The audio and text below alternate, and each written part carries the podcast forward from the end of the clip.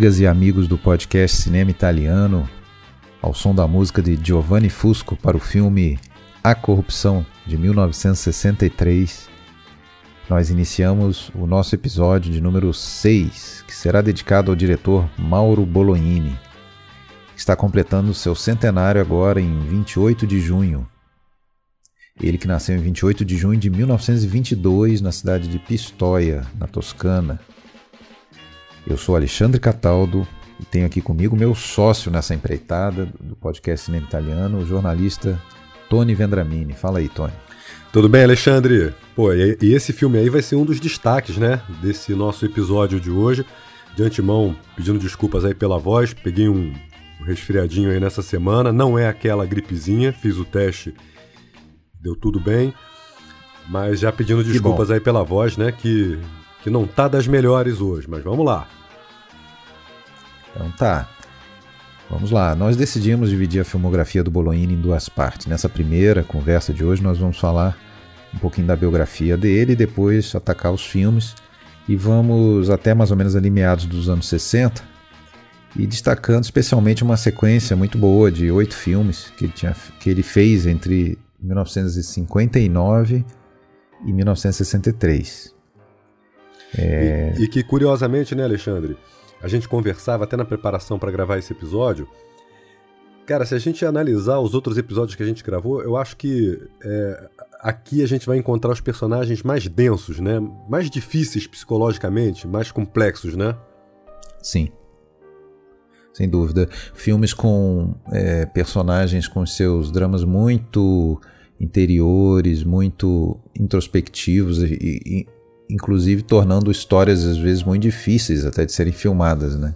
Como é, até, representar até... cinematograficamente esses, esses dramas, esses conflitos. São, são dramas que tornam alguns desses personagens às vezes até meio repelentes, ou algumas dessas histórias, né? Até um pouco repelentes, né? Incômodas. Mas enfim, todos os personagens muito complexos, né? Pois é. No ano de, mil, de 2022, com tantos centenários dentro do cinema italiano, só para lembrar alguns, né, dentre os atores, aí o Vittorio Gassman vai fazer ainda o seu centenário, Hugo Tognazzi já fez, entre os diretores diversos, já tivemos aí Pasolini, Carlo Lisani, é, ainda vamos ter Francesco Rosi, vamos ter Luciano Salti e vamos ter também o Mauro Bolognini, agora, né, em junho de, de, de 22, e não poderia passar em branco. Né? Um diretor que demonstrou uma capacidade rara de alternar, alternar gêneros, épocas de, de ambientação, classes sociais. Contou tanto a Roma dos rejeitados, tipicamente pasoliniana, como a gente vai abordar bem hoje em, em dois filmes específicos, como, como também abordou a Toscana lá do século XIX, no Caminho Amargo, como vai, vai também abordar a classe operária é, do, da virada do século lá em Metelo, um homem de muitos amores, a burguesia corrupta, depois no, a grande burguesia. É, e por que, que se fala tão pouco do Bolognini? Que, que, por que, que você acha, hein, Tony? Eu acho que ele foi, é, como a gente pode dizer, subavaliado, subestimado em sua época, a gente pode colocar dessa maneira. É, a crítica pegou um pouco pesado com ele, né, Alexandre? Não, não Acho que sempre. Muito, né? Foi é, muito não, implicante com ele. Muito. Aliás, muito isso é uma, aliás, isso é uma tônica é, nesses diretores aí que a gente tem falado e a gente meio que sem querer ou querendo, não sei dizer ainda, mas a gente faz uma opção de trazer esses diretores que estão num segundo escalão, né? A gente não tratou ainda de um Fellini, de um Rossellini, de um Visconti, por exemplo que esses eu acho que são quase unanimidades e, e sempre estiveram em autoestima na crítica. A gente já falou muito disso quando tratou do Monicelli, por exemplo, o quanto que ele, até por ser um diretor muito de comédia, apanhava da crítica, ou pelo menos era desprezado. A gente já falou sobre isso com o Héctor Escola também, no episódio que a gente já gravou, mas não foi ao ar ainda. Estamos revelando aqui um segredo interno no podcast.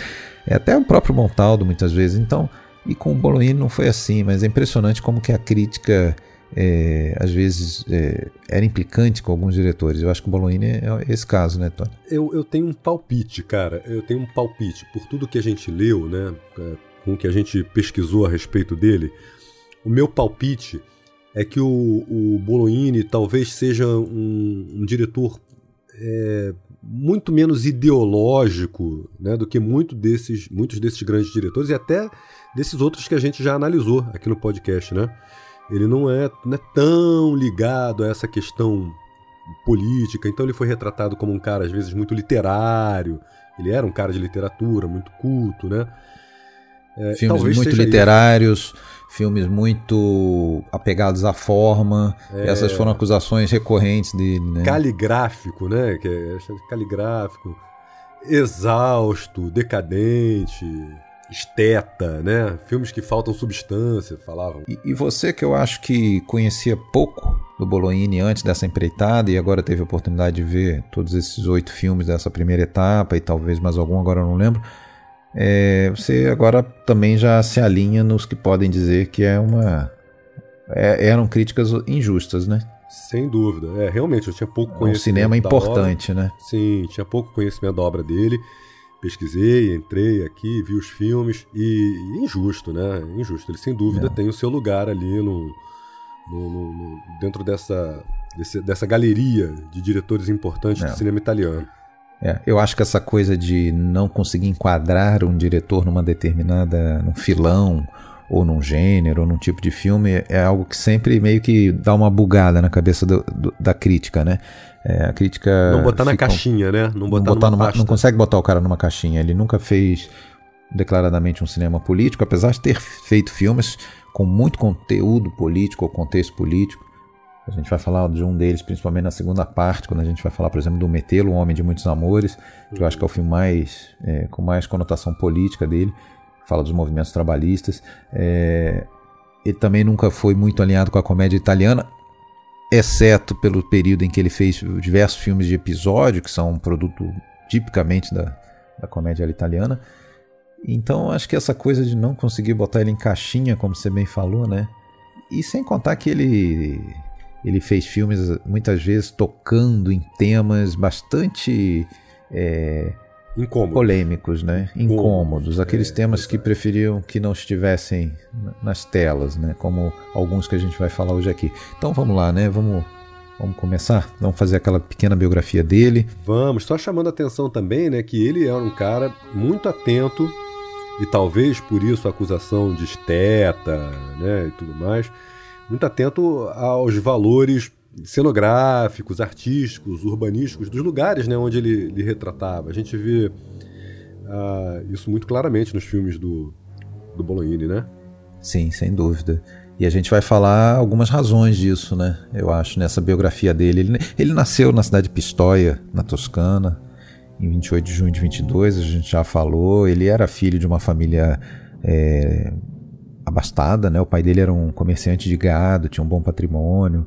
Ah, ele era o irmão do meio de três irmãos, né? O mais velho, o Marcello, era um ano mais velho que ele, morou sempre né, em Pistoia, nunca saiu de Pistoia, fez a sua vida lá. É, e o mais novo do que ele é, seguiu atrás dele para Roma, depois para trabalhar em cinema também. Foi um produtor de relevo, Manolo Bolognini.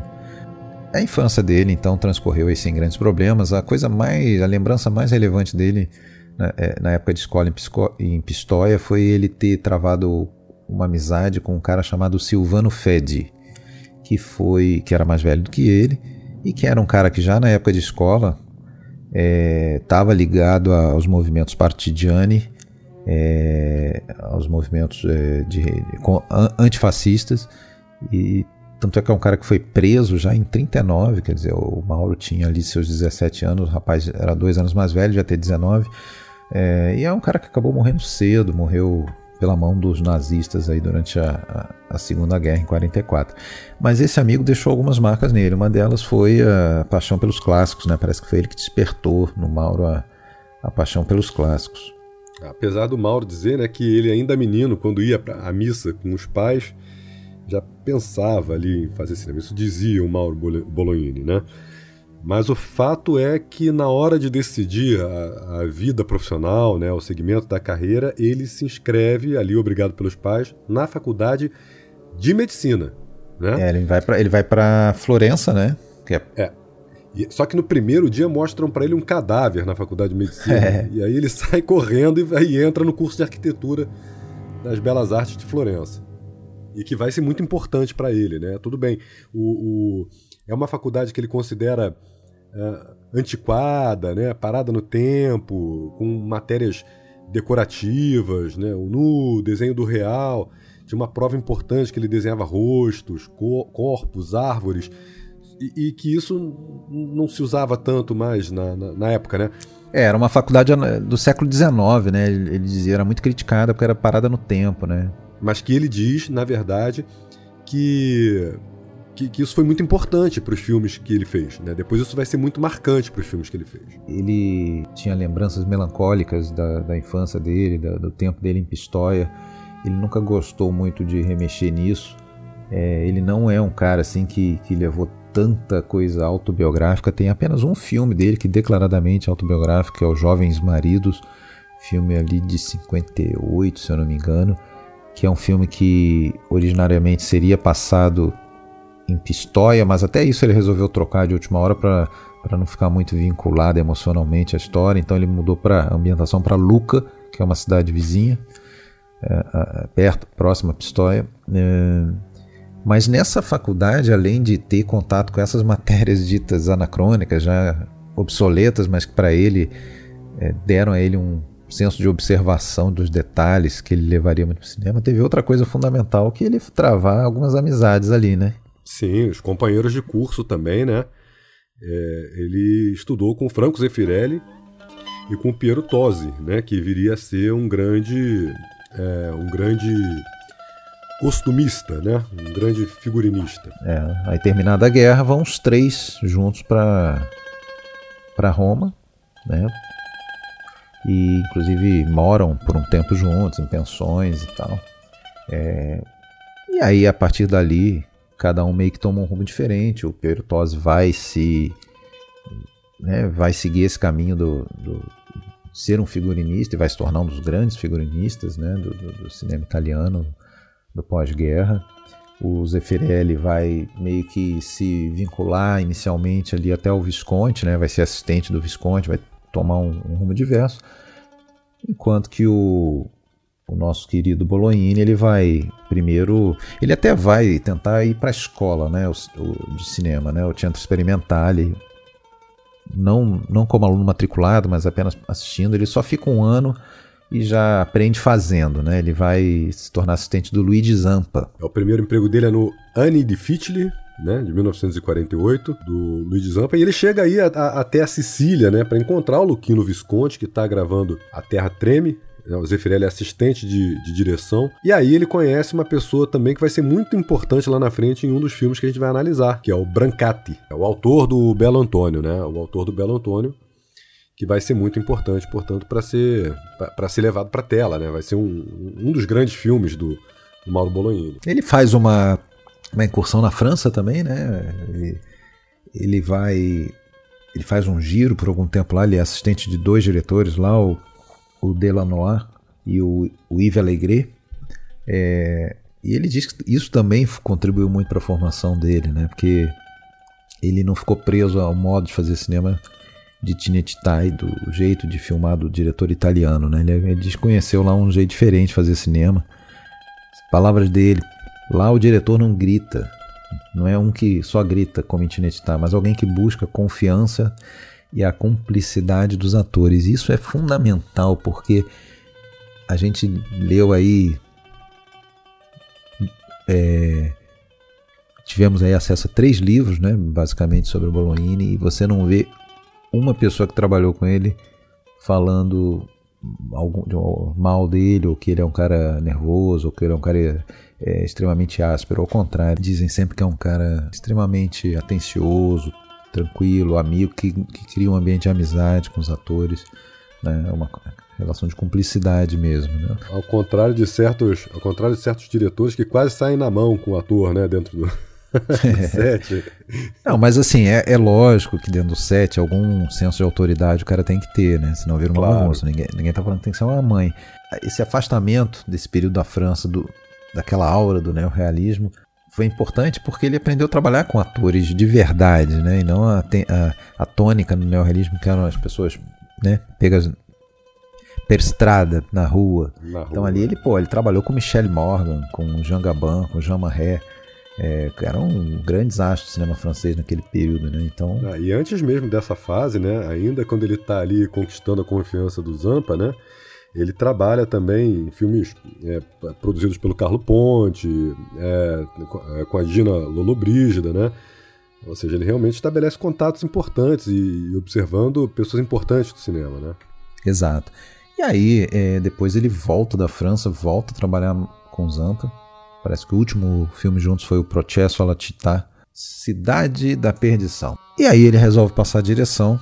Primeiro filme dele, ele não iria fazer um filme autoral naquele momento, segundo ele, palavras dele, né? A gente traz muitas palavras dele porque nesses livros aí a gente teve a sorte de ter muita é, entrevista, muita fala dele. Né? Ele disse que era fácil para alguém que estava no meio do cinema começar a dirigir naquele momento. A demanda por, por novos diretores era grande. Era fácil dirigir, mas era difícil você fazer um filme autoral já de cara, obviamente, né? Você ia ter que aceitar fazer filmes comerciais. Foi assim, né, com o Ti Troviamo em Galeria.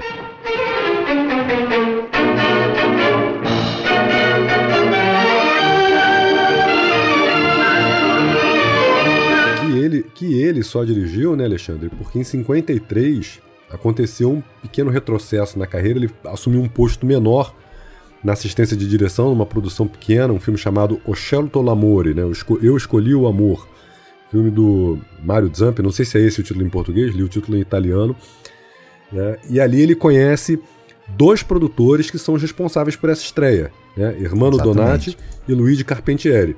Da, te, e aí, da Atenea, né? A produtora. Atena. Atena, Atena Cinematográfica, cinematográfica exato. E são eles que vão vai... dar a oportunidade dele dirigir esse primeiro filme. Exato.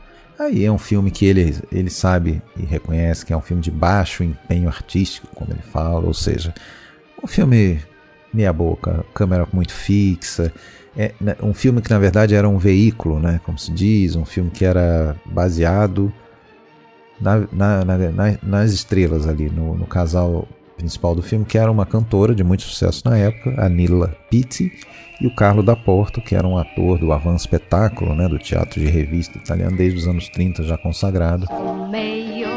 della li vini d'este vigne, ce fanno la cuccagna dar tempo de Noè li prati a tutto spiano, so frutte, vigne e grano, su viette a divertir, nanni, nanni. Então eles são os nomes do filme. O filme é para ele, tem diversos números musicais, músicas até que a gente conhece, né? É... Foram gravadas aí muitas vezes. Uh, entre os roteiristas, só uma curiosidade, a gente tinha o nosso Steno, parceiro lá do Monicelli no passado, na comédia italiana. Aliás, estava terminando teria... nessa época, né? E quem teria colaborado também nesse roteiro e não teria sido creditado, né? Segundo um depoimento do próprio Bolognini, foi o Ruggero Macaro. Né? Ele não foi creditado, mas segundo o próprio Bolognini, participou também desse filme. E é um filme, né, Alexandre, que além de ser feito aí sob encomenda, né, sob medida para essas duas grandes estrelas, ele pega um pouco de carona também na, em algumas obras da época que mostram esse mundo do avan espetáculo, né? Mulheres e Luzes do Fellini, do Latuada, né? Filhas do Desejo do próprio Steno do Monicelli, né? Ele atualiza um pouco ali aos tempos que, que, que, estão mudando, né? Mostrando uma nova fase do espetáculo de variedades. Mas ele, ele, mas ele também não poupa em algumas coisas né, do, do, do mundo baixo, do, do varietá. E aí ele mostra bailarina suada com a axila não depilada, né? Aquelas, aqueles gritos vulgares dos homens, né? A moledona, né? Queremos as mulheres, né? Que é o lema do macho médio, né? Tem um toque metalinguístico ao, ao citar é, Luz da Ribalta, é citada, é um filme que era recente, na época de 52, Luz da Ribalta, esse é em 53 fala, fala disso. É, tem uma participação interessante para a gente né, ver esse filme hoje, que é a Sofia Loren, no seu segundo filme, Isso. se eu não me engano. A Sofia Loren que estava aí com 18 anos. Agora, uma coisa que o Bologna sempre falou é o seguinte, é... ele sempre se interessava, qualquer que fosse a história, o filme, ele se interessava principalmente se tivesse algum personagem denso a ser desenvolvido, que ele conseguia ver ali uma, uma, uma vida levada às telas, né? E, e, ele diz que esse filme, todo o resto era imposto pelo estúdio, todo o resto era não era tão bom, mas que o personagem da Sofia Loren ele conseguiu dar uma uh, colocar ele ali, segundo ele, né? Não sei.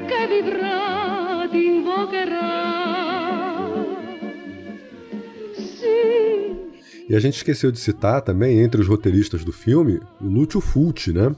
E, e, uma, outra, uma outra aparição também importante, né? Que, um outro destaque também, é o Alberto Sordi, que ele aparece no filme fazendo a voz do, do, do Mário Pio. É um personagem curioso.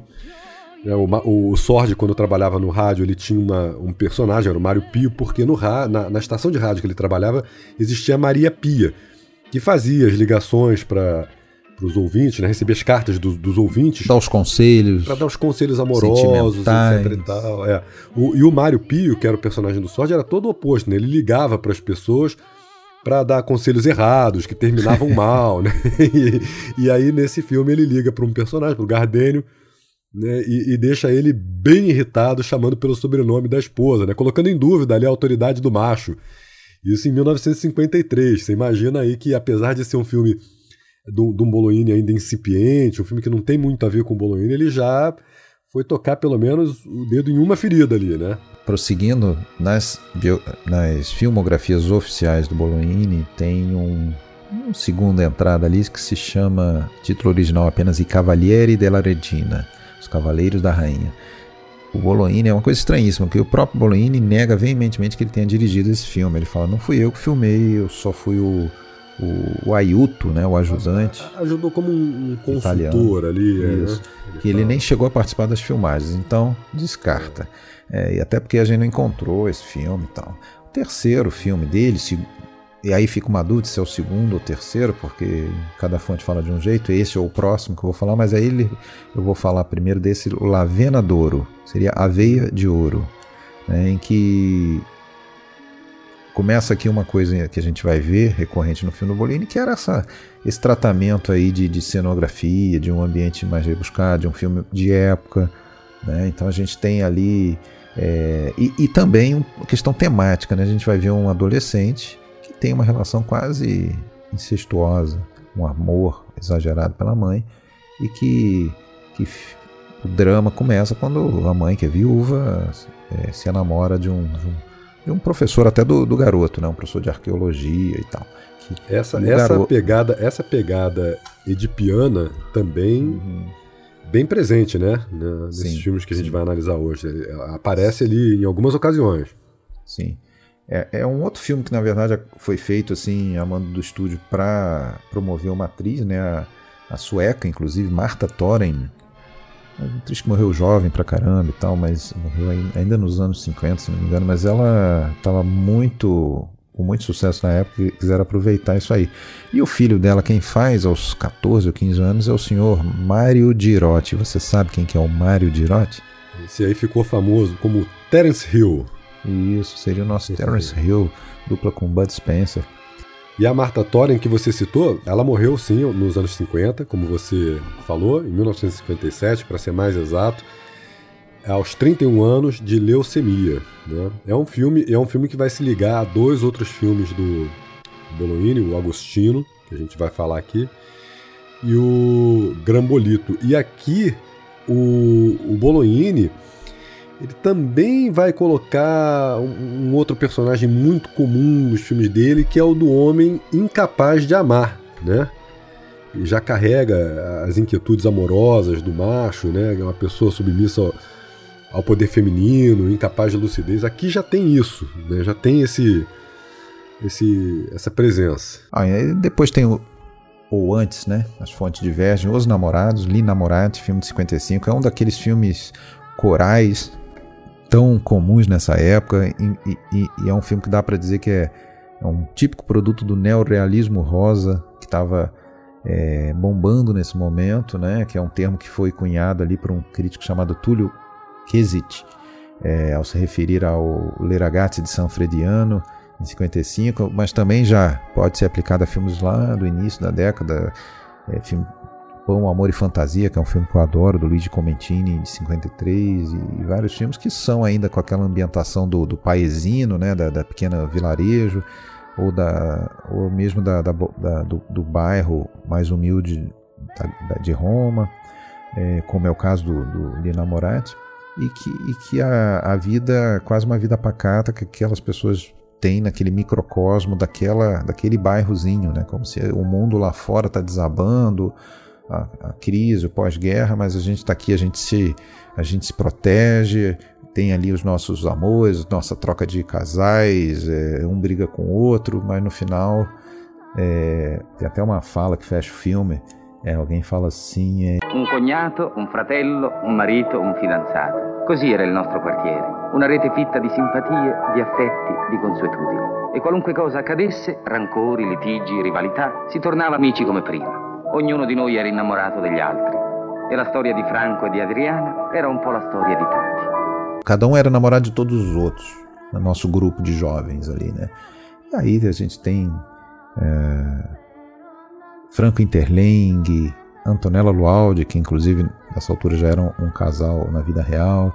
A gente tem outras pessoas ali que, que se tornariam conhecidos, inclusive o Nino Manfredi está nesse filme, fazendo um papel pequeno, depois seria um dos grandes matadores da comédia italiana.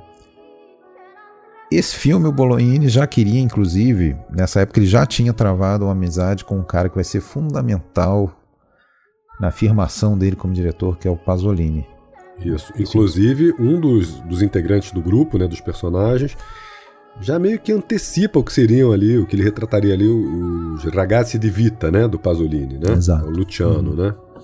É. E, Pasolini estava filme... soltando nesse ano, né, de 55, foi o ano que publicou Pasolini publicou o primeiro romance dele. Até então ele fazia poesia, escrevia poesia, já era um poeta até relativamente conhecido, assim como, né?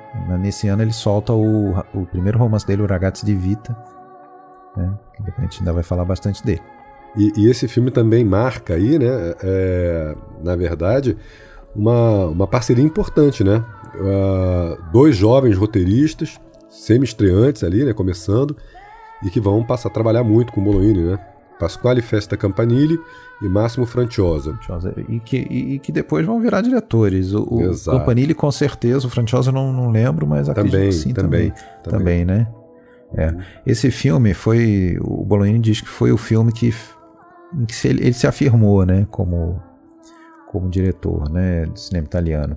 É, foi o primeiro que ele escolheu realmente a história, né, é, que ele que ele não fez um, vamos dizer, uma história trazida pelo pelo pelo produtor. Só ainda ele, ele já já estava querendo pender para esse lado, né, da, do Pasolini, mas a, ainda não era. Tanto é que ele não vai para uma Borgata, né, que é um, um bairro mais da periferia, pobre. Ele os jovens ali é um, é um, um sub-bairro ali do Trastevere, né? Que é quase central, né? Dá para dizer, né? Um pouquinho, é. um pouquinho fora, mas não é tão longe assim, né? Seria um bairro mais boêmio ali e tal. E nessa época ele trava contato com, com toda essa, essa galera ali da, da, da, da intelectualidade, né? Pasolini, Alberto Moravia, a esposa do Moravia, a Laura Morante, que era escritora também, o Parisi, depois vai escrever ele roteiros, a Laura Beth, amiga do Pasolini. Então, inclusive o consta que o Bolognini depois se estabelece num bom apartamento lá e tal, não está mais naquela pensão dividindo com Tosi e com Zeffirelli. E ele é um cara que nunca se casou, nunca teve filhos, né? viveu basicamente sozinho. É... Não, é, não é um assunto que a gente vê exposto em biografias a questão de opção sexual dele, mas é, a gente leu já e sabe é, da, que ele era homossexual, mas não se fala em nenhum relacionamento específico com alguém. Mas enfim. É, Parece que é algo muito discreto, né? Na, na, é algo bastante dele, discreto. Né? Agora, o fato é que o Bolognini ele gostava muito de receber, então eram verdadeiros. É, é, verdadeiras seratas culturais ali na, na casa e bate-papo. Ele gostava muito de cozinhar. Então ali era como ele fugia da solidão, pelo que se diz na, nas biografias. Né? Sua casa sempre cheia, dava é, vazão à, sua paixão pela cozinha, aquela coisa toda. Né? E esse filme que a gente está falando agora, o Lina Moratti, ele é importante também destacar porque é, não, não só pela questão da liberdade como autor, que o Bolognini diz que pela primeira vez teve alguma, né? É, mas também pela questão do estilo que ele começa a imprimir, que vai acompanhar os filmes dele basicamente até o, o, fim desse período que a gente vai analisar, né? Os elementos básicos que ele usa em seus filmes, né? Então, luz e sombra, né? o era escuro, né? A profundidade de campo com, com ações contra, contrastantes nos diversos planos, a mobilidade de câmera combinada a uma certa predileção pelos planos sequência. Então, isso tudo a gente começa a ver mais definidamente nesse filme. Perfeito.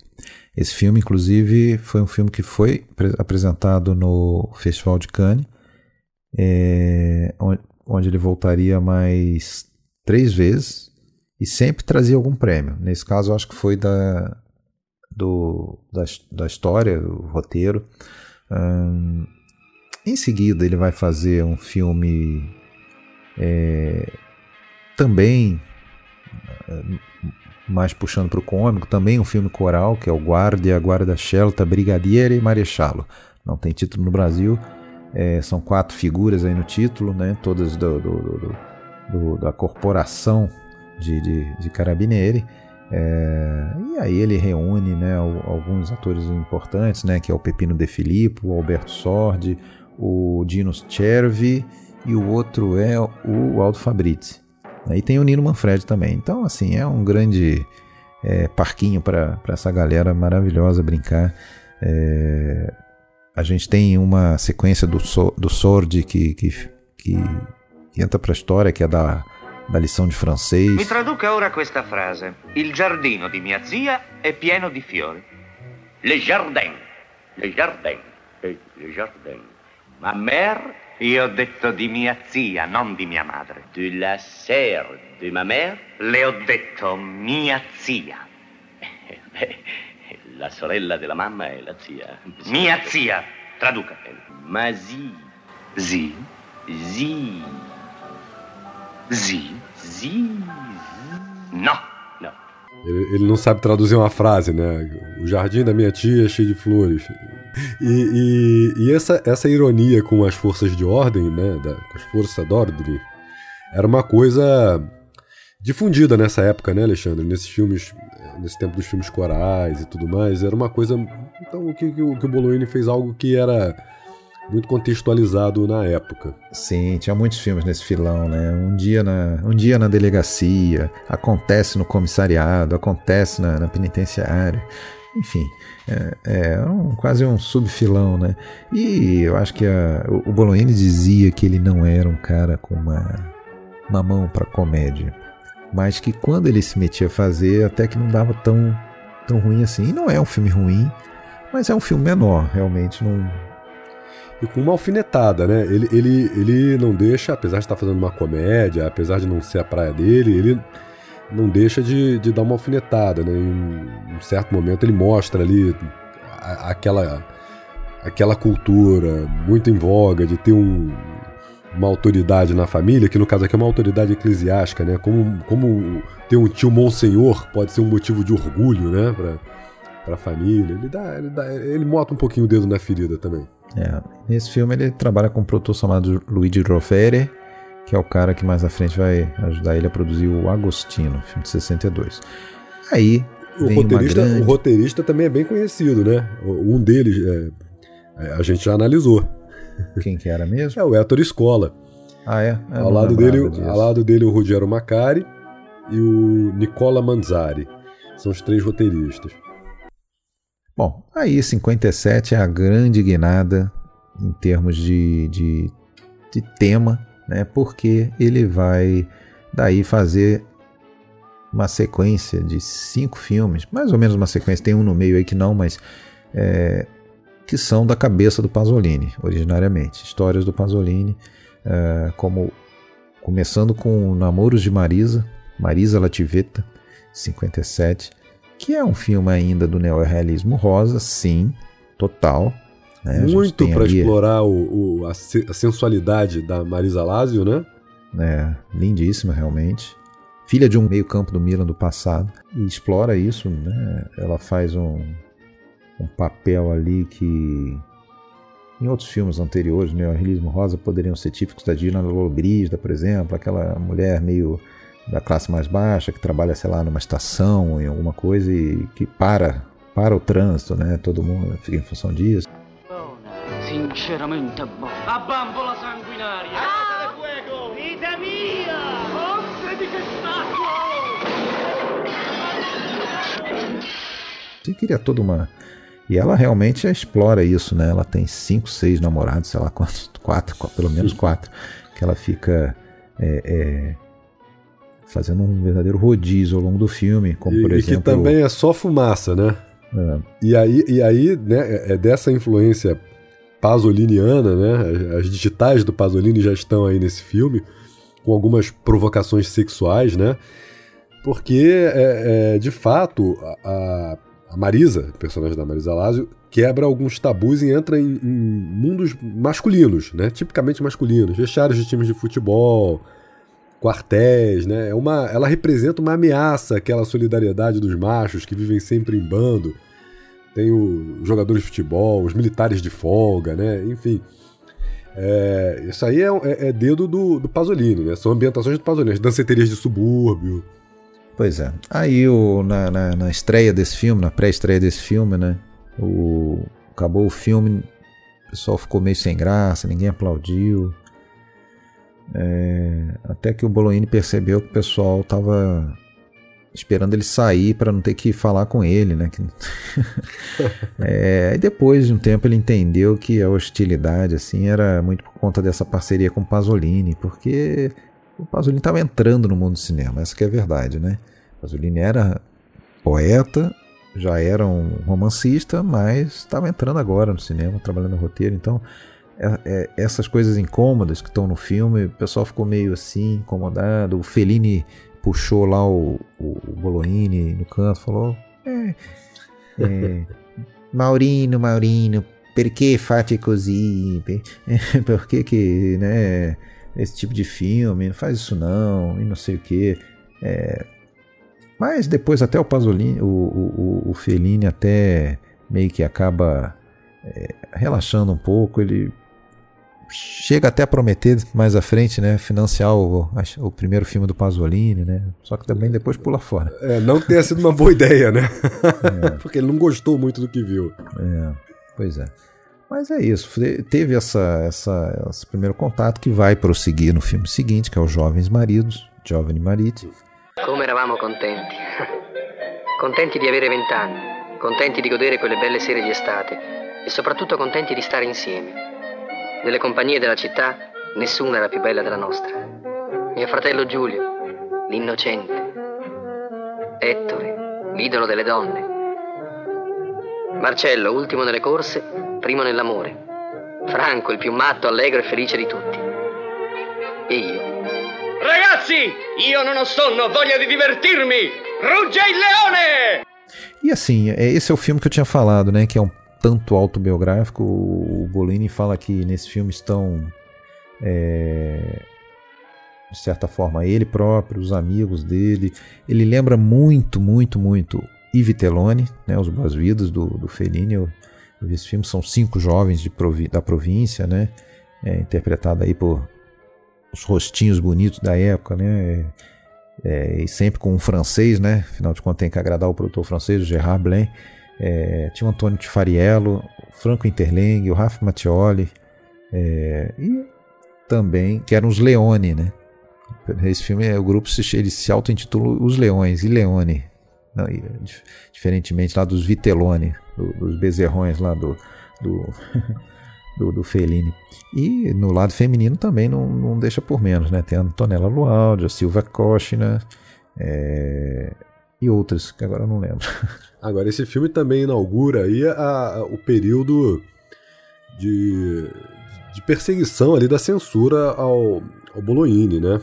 É, houve alguns pedidos de cortes, de modificações. O Bolognini passou um pouco por isso também. Não são é, cortes muito significativos que nós vamos ver nos filmes minhota. dele, né?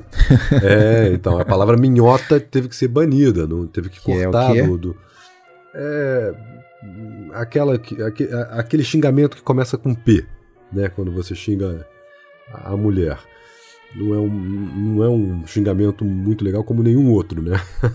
Mas enfim, são 13 pedidos de cortes e modificações e, e daqui para frente o Bolognini vai passar a sofrer um controle um pouco maior, né? Na, a, a cópia te, que passa na TV, né? É, é, até dizem que é até difícil identificar o nível de manipulação apresentado, mas enfim, prova que o Bolognini e o Pasolini também nesse filme mexeram com algumas coisas que, que incomodavam, né? É, é, é interessante que também tinha um meio que um filãozinho nesse momento da, dos dramas burgueses aí. É, a gente falou de um lá no, no Monicelli, o L'Infidele, 53, se eu não me engano, 55, não lembro agora. O Febre de Viver é um outro filme, Febre de Viver, um outro filme da mesma época. Mas esse filme sempre tinha uma. que eles chamam de uma tragédia redimidora no final, né? Que dava um ar de, de naturalidade a tudo aquilo e, e tirava um pouco da culpa da burguesia nesses filmes, né? E, e nesse caso, não. Nesse caso, isso é o que irrita mais, é porque a, a, não, não existe essa, essa redenção. Né? Essas pessoas são, são como são e, e vão seguir sendo, e isso torna o quadro muito mais patético, assim, da, daquele. Irritou lá os perbenistas, né? O, é. o, aqueles cidadãos de bem. Cidadãos de bem. Isso. É, é, é, esse é um filme também, né? Que em que o Bolognini marca é, como mulheres e homens pertencem a mundos diferentes, talvez inconciliáveis. E um detalhe que você citou, né? Ele foi transferido, as filmagens foram transferidas para Luca. E Luca, não sei se você esteve em Luca, Alexandre. Você esteve em Luca? Foi não, nunca fui a Luca. Não, né? Eu fui a Luca. É uma cidade bonita. E, e rende boas imagens, uma boa fotografia. É, e isso talvez tenha sido fundamental para a fotografia do Armando Nanuzzi, ganhar um prêmio por causa desse filme, que foi o Nastro d'Argento, né? É, é, o início de mais uma colaboração importante na carreira do Bolognini, e, e esse começo foi justamente nas filmagens desse, de Jovens Maridos em Luca, é, que é, é realmente uma cidade que, que é boa para ser explorada, né? Para fotografia. Também venceu a Palma de Cane por roteiro, né? Sim. Eu propus, quando eu chamei o eu, coloquei o, o Bolognini como sugestão para a gente fazer, eu propus que a gente destacasse oito filmes, que começam agora, a partir do filme próximo que a gente vai falar, que é o Ar Aranjatevi.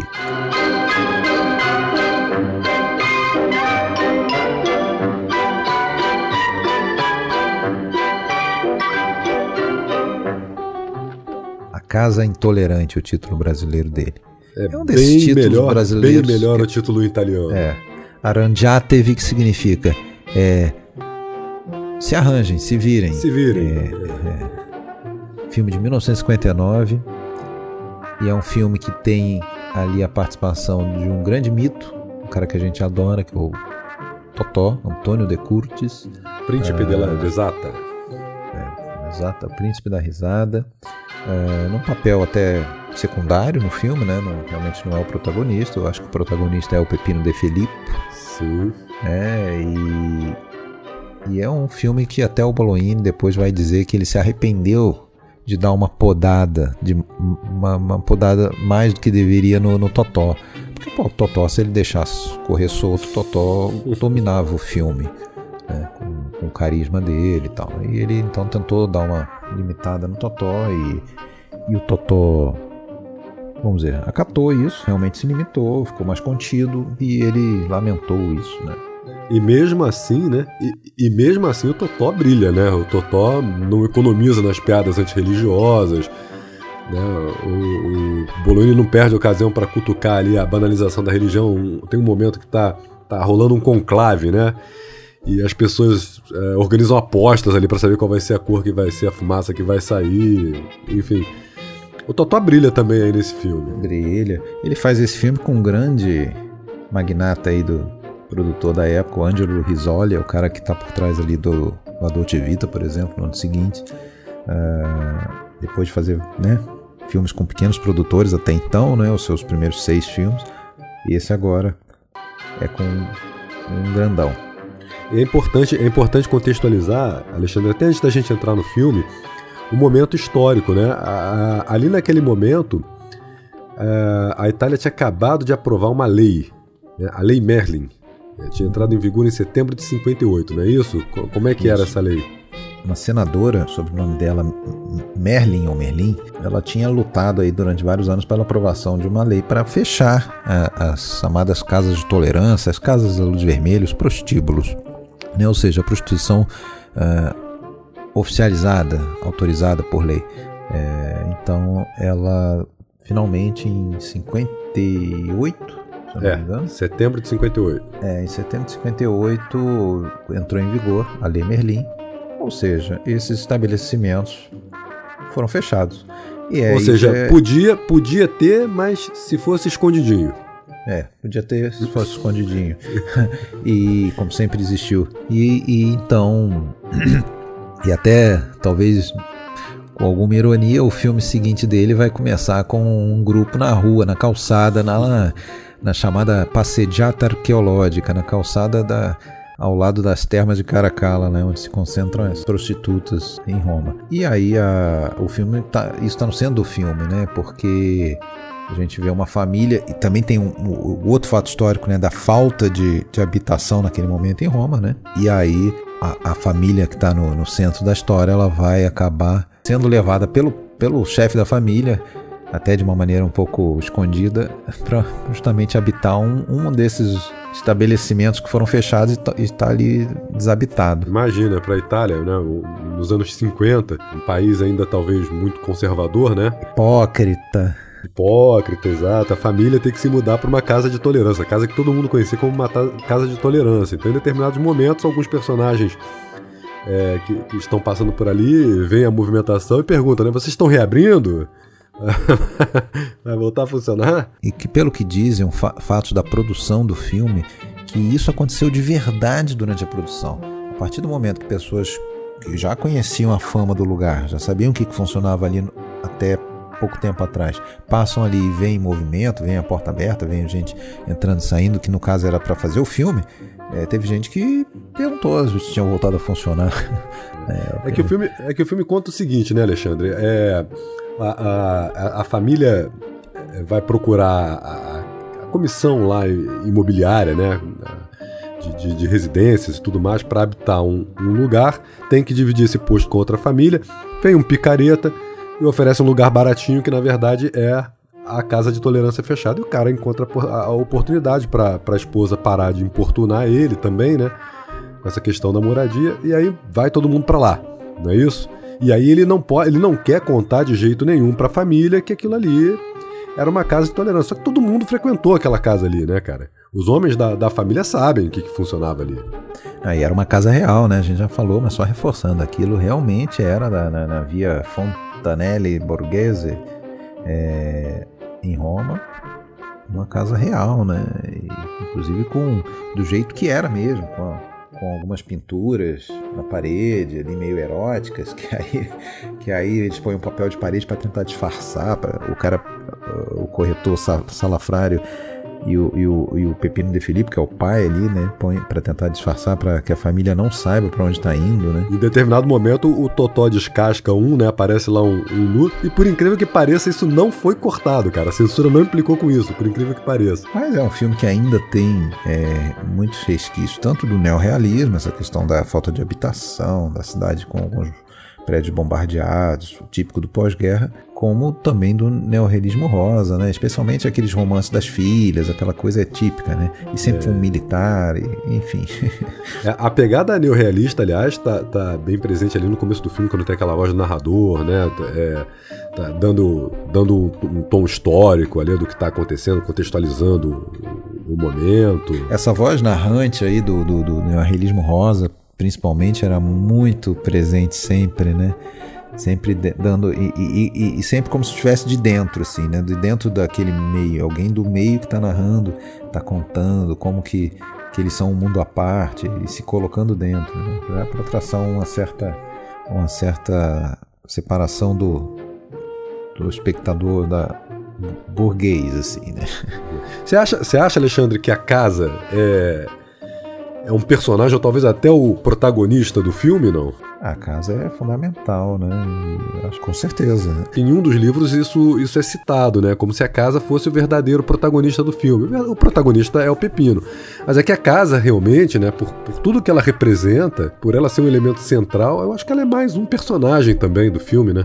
Então também não tá tão errado o título brasileiro ser a casa intolerante. pois é. Não é uma boa tradução de título, pois mas é. tá, não, não, não tá errado também, né? Mas o que eu ia falar do Pepino, de Felipe, irmão do Eduardo de Filipe e da Titina de Filipe, essa família aí de, de artistas importantíssimos, né? No, no, primeiro no teatro napolitano e depois também no cinema, é que ele já é, como até você comentou comigo, me fez abrir os olhos, que eu não tinha colocado ele nessa galeria de, de personagens masculinos protagonistas dos filmes do Bolognini, que é um personagem masculino fraco que se vê as voltas é, é, de, de, de, brigas com a própria família, perde um pouquinho do seu poder dentro de casa, ou, enfim. Ele, ele tem um ele tem um trabalho que não é não é um trabalho do universo masculino, né? A gente tá falando da Itália dos anos 50. Ele é pedicure. Ele, ele na cama, né? Na, nas bodas de prata dele, ele nem percebe que a mulher colocou uma camisola especial para ele, né? Ele pede demissão do cargo de chefe de família no meio daquele caos. Ascoltatemi tutti. Siccome sono un incapace, sono un fallito, sono un incosciente, sono un disgraziato che nella vita ha sempre sbagliato tutto. Da questo momento io dichiaro sciolta la famiglia. In che senso? Nel senso che do le dimissioni. Da questo momento ognuno può fare come gli pare. Chi vuole restare resti, chi se ne vuole andare se ne vada. Non ci sono più né diritti né doveri, né padre, né figlio, né moglie né marito. No, no meio dessa bagunça toda, a esposa dele, a, a Maria, né? Ela decide também deixar a família e, e, e arrumar um emprego de, de empregada doméstica. Depois ela vai ser determinante no, no desfecho do filme. Mas enfim, o, o Bolognini também mostra aí um, uma situação, um contexto de esfacelamento familiar que é muito típico, muito característico pela, pela repulsa que o Bolognini sentia pela instituição família, né? Isso está muito presente. Nos, nos outros filmes também a gente vai ver isso a, instituição família não era algo que agradasse ao Bolognini. E aqui a gente já, já nota isso. E o filme se fecha com uma fala do Totó. E lo voglio un consiglio, militari e civili, piantiamolo con queste nostalgie. Oltre che incivile è inutile, oramai li hanno chiusi. A voi italiani è rimasto questo chiodo fisso qui, toglietevelo! Oramai li hanno chiusi! Arrangiatevi! Os tempos mudaram, vamos parar com esse negócio de achar normal você, homem, procurar prostitutas e tal. É, é, né, é, nessas casas de tolerância, isso não está certo. Enfim, ele, ele na verdade ele faz um apoio à Lei Merlin. Né? Foi quase uma, um voto ali pela Lei Merlin. É, e aí vem o Arjatevi. Se virem. na, na, na, verdade, também o Totó tá dizendo ali pro, pro pessoal dar uma amadurecida, né, cara? É, é hora de amadurecer, né? Esse negócio de, de, de, de usar o bordel como, como prova de virilidade, um instrumento hipócrita para salvar casamento e evitar o divórcio, é uma coisa ultrapassada. Aí ele solta aí o título do filme. E allora andiamo, non c'avevamo tempo da perdere. La roba che c'avevamo scotta. Ho capito, ho capito, stare tranquilli. E presentiamo, almeno no. Io sono Gino, chiamate Bella Bella. Ruggero. Scintillone. Piacere.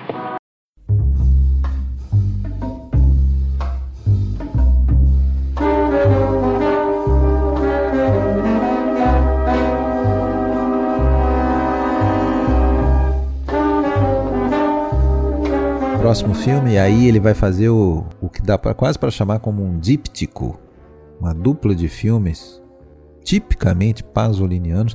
Aliás, eles foram, eles foram lançados não em sequência, teve um outro filme também com o roteiro do Pasolini no meio, que aí destoa um pouquinho em termos de história, mas vamos falar desses dois juntos, eu acho que cabe, né? Não, não juntos, mas em sequência, que é o A Longa Noite de Loucuras, La Notte Brava, de 59, e Una Giornata Balorda, que é o título brasileiro Um Dia de Enlouquecer. Até nos títulos eles se parecem, né? La Notte e, una, e La Giornata. Uma no, noite brava e La Giornata balorda. A noite é, bombando, brava no sentido de tudo acontece, a noite louca, a noite louca, muito louca. E La Giornata balorda, um dia de, de, de enlouquecer, de balorda, é, estranho, confuso, é. um dia confuso. Agora, são, são dois filmes, como a gente conversou também na preparação, né, Alexandre, que parecem mais filmes do Pasolini do que necessariamente do Bolognini, né? Pela temática, por, é. por tudo que é explorado. É, esses filmes, os dois, eu acho que eles são. Eu acho que o principal ponto de interesse deles é justamente essa mistura. Né? São filmes que nascem de histórias do Pasolini, é, da cabeça do Pasolini. O Bolognini quer, quer filmar essas histórias, porém o Bolognini acaba sim dando todo um tratamento, muito mais até no primeiro, no La Noite Brava, é, um tratamento visual, até na escolha de atores e, e, e tudo que acabou um pouco desagradando o Pasolini, que ele queria uma coisa mais crua. A gente se comparar isso com a Catone, que vai ser a estreia do Pasolini em 61, a gente consegue entender muito bem essa diferença que o Pasolini via, né? Ele queria algo mais cru, ele não queria ro ro rostos conhecidos, ele não queria atores famosos, ele não queria, porra, aquelas mulheres lindas que estão no filme, a Antonella Lualdi, a Ana Maria Ferreiro, uh, quem mais? Falei, Elza Martinelli, ainda tem a Rosana Schiaffino é, também isso. depois. É, e os homens, ele, pô, até por conta da, da coprodução francesa, ele tem, ele é, se vê obrigado a botar Laurent Terzieff, é, quando na verdade o Pasolini queria o, já o Franco Titi, que vai ser o Acatone, ele já queria nesse papel. É, Jean-Claude Brialy, que faz o Scintillone, é, e o Franco Interlenghi, que é italiano, mas também é um cara né, bem apresentado. Então, assim, segundo Pasolini, é, se perdeu a credibilidade de você mostrar aquelas pessoas como prostitutas, gente da borgata, gente desesperada. E aí o, o Pasolini já pretendia levar né, o, o, o mundo que ele contou nos dois livros que você citou, o Iragazzi Vita e o Na Vita Violenta, né? Ele já queria levar esse, esses dois livros, né? Já buscava levar esses dois livros pro, pro cinema. tem uma coisa curiosa, né, Alexandre? Você citou aí a, a calçada, né, na, nas termas de Caracalla, e, e essa, essa abertura do filme, a gente pode quase que colocar ao lado ali da abertura do primeiro filme do Pasolini, né? Do Acatone, né? Que é, é, é, é, o grupo ali do, do Acatone no, no bar, né? Vê ali que tem, tem muita semelhança, já tem a, impressão ali do, do Pasolini. Verdade, verdade. Esse filme pode ser muito comparado ao, ao Acatone mesmo, por, pela ambientação, né? Apesar dessa divergência quanto ao, aos cuidados formais, né? É aquele universo. É o universo que nasce, como a gente já vê em muitos outros filmes dessa época, nessa coisa do boom econômico, pelo qual a Itália passava no final dos anos 50, início dos anos 60, era do boom econômico, e como sempre, gente excluída disso.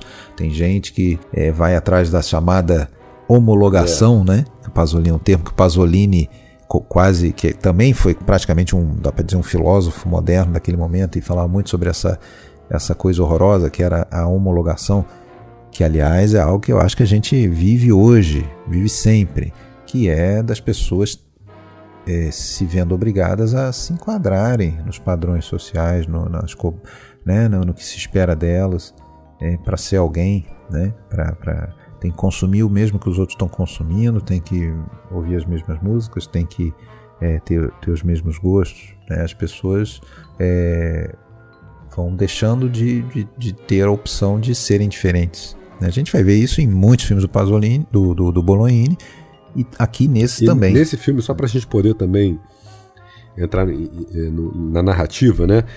Uh, o filme se passa em Roma, né? É, dois caras ali, o Scintillone e o Ruggeretto, né? Eles procuram ali a, duas prostitutas que estão brigando, né? a Ana e a Suplizia.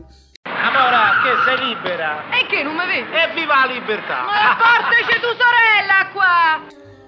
Colocam elas dentro do carro, seguem com elas, né? Eles estão tentando vender armas, não é isso? Eles estão tentando vender armas, vão até um, uma pessoa. É, quando você vê o filme a primeira vez, você não entende muito bem o que está acontecendo, porque só mais à frente é que você vai, eles vão revelar que eles têm umas armas. No, mas muito provavelmente, isso parece que isso é o que está por trás, eles são ladrões, eles roubaram aquelas armas e querem passar isso para um receptador. E na verdade eles vão atrás dessas prostitutas quase para ter um certo um álibi, um disfarce ali no carro, né? Di, che l'hai visti mai di questi? Mm? Questi? Chi conosci? Oh, a me mi sa che ci hanno imbarcato per coprire qualche impiccio. Stacce, sta macchina è piena di roba rubata. Perché la macchina non è rubata, capirai? Qui ci carcerano a tutti, io ho una paura. Io sto con la coscienza a posto. Ma qui ci devono dare quello che compensa il rischio, sai? Te grido, se non gli puzza di campare. E aí, quando eles buscam ali o, o primeiro possível vendedor, morreu ali um parente, um, uma pessoa uh, da família. É, é a mulher, é a mulher dele? Eu não, não lembro agora. É a mulher, acho né? que é a mulher. Morreu é. a Acho esposa, que é a esposa. dele. É, é. E é que o cara também não se importa muito com a morte da esposa, né? O cara não tá nem aí, na verdade. Ele... O cara tá na Isso, cozinha exato. comendo, né? e ali eles encontram o Bela Bela, que é o personagem do Franco Interlang, que vai se juntar ao grupo também. Né? Depois é, é, se junta uma outra prostituta. E aí eles partem aí para essa noite para tentar negociar é, essas armas. E a partir daí é que tudo acontece. É, o Bela Bela, o Bela Bela sugere um outro possível receptador. Só entra na casa, eles ficam todos no carro esperando, ele sai fazendo já o sinal de negativo. Não, o cara não tem dinheiro, não tem condição de comprar. Aí uma das Isso. prostitutas, acho que é a Ana, que é a Elza Martinelli, que sugere um cara lá em Fiumitino, é, ou seja, lá na- na- nos arredores de Roma. E eles vão lá, é um barraco, né? E chega nesse barraco, é o surdo mudo. acompanhado, acompanhado de mais uma prostituta que depois vai se juntar ao grupo, que aí é a sua queridíssima Isso, Ana Maria isso, Ferreira. né? Belíssima atriz. E aí, né, ele- eles saem dali, se relacionam, etc e tal, e o que que acontece? Os três se mandam, se relacionam com as meninas e se mandam, né? Só que eles descobrem que foram roubados, ficam sem o dinheiro. Depois acabam é, também tendo um, algo que não, não estava na, na história original, né? Do, do Pasolini, é, é, que foi colocado, que é o encontro aí com um outro grupo de três rapazes, mas esses aí burgueses. Yeah. né?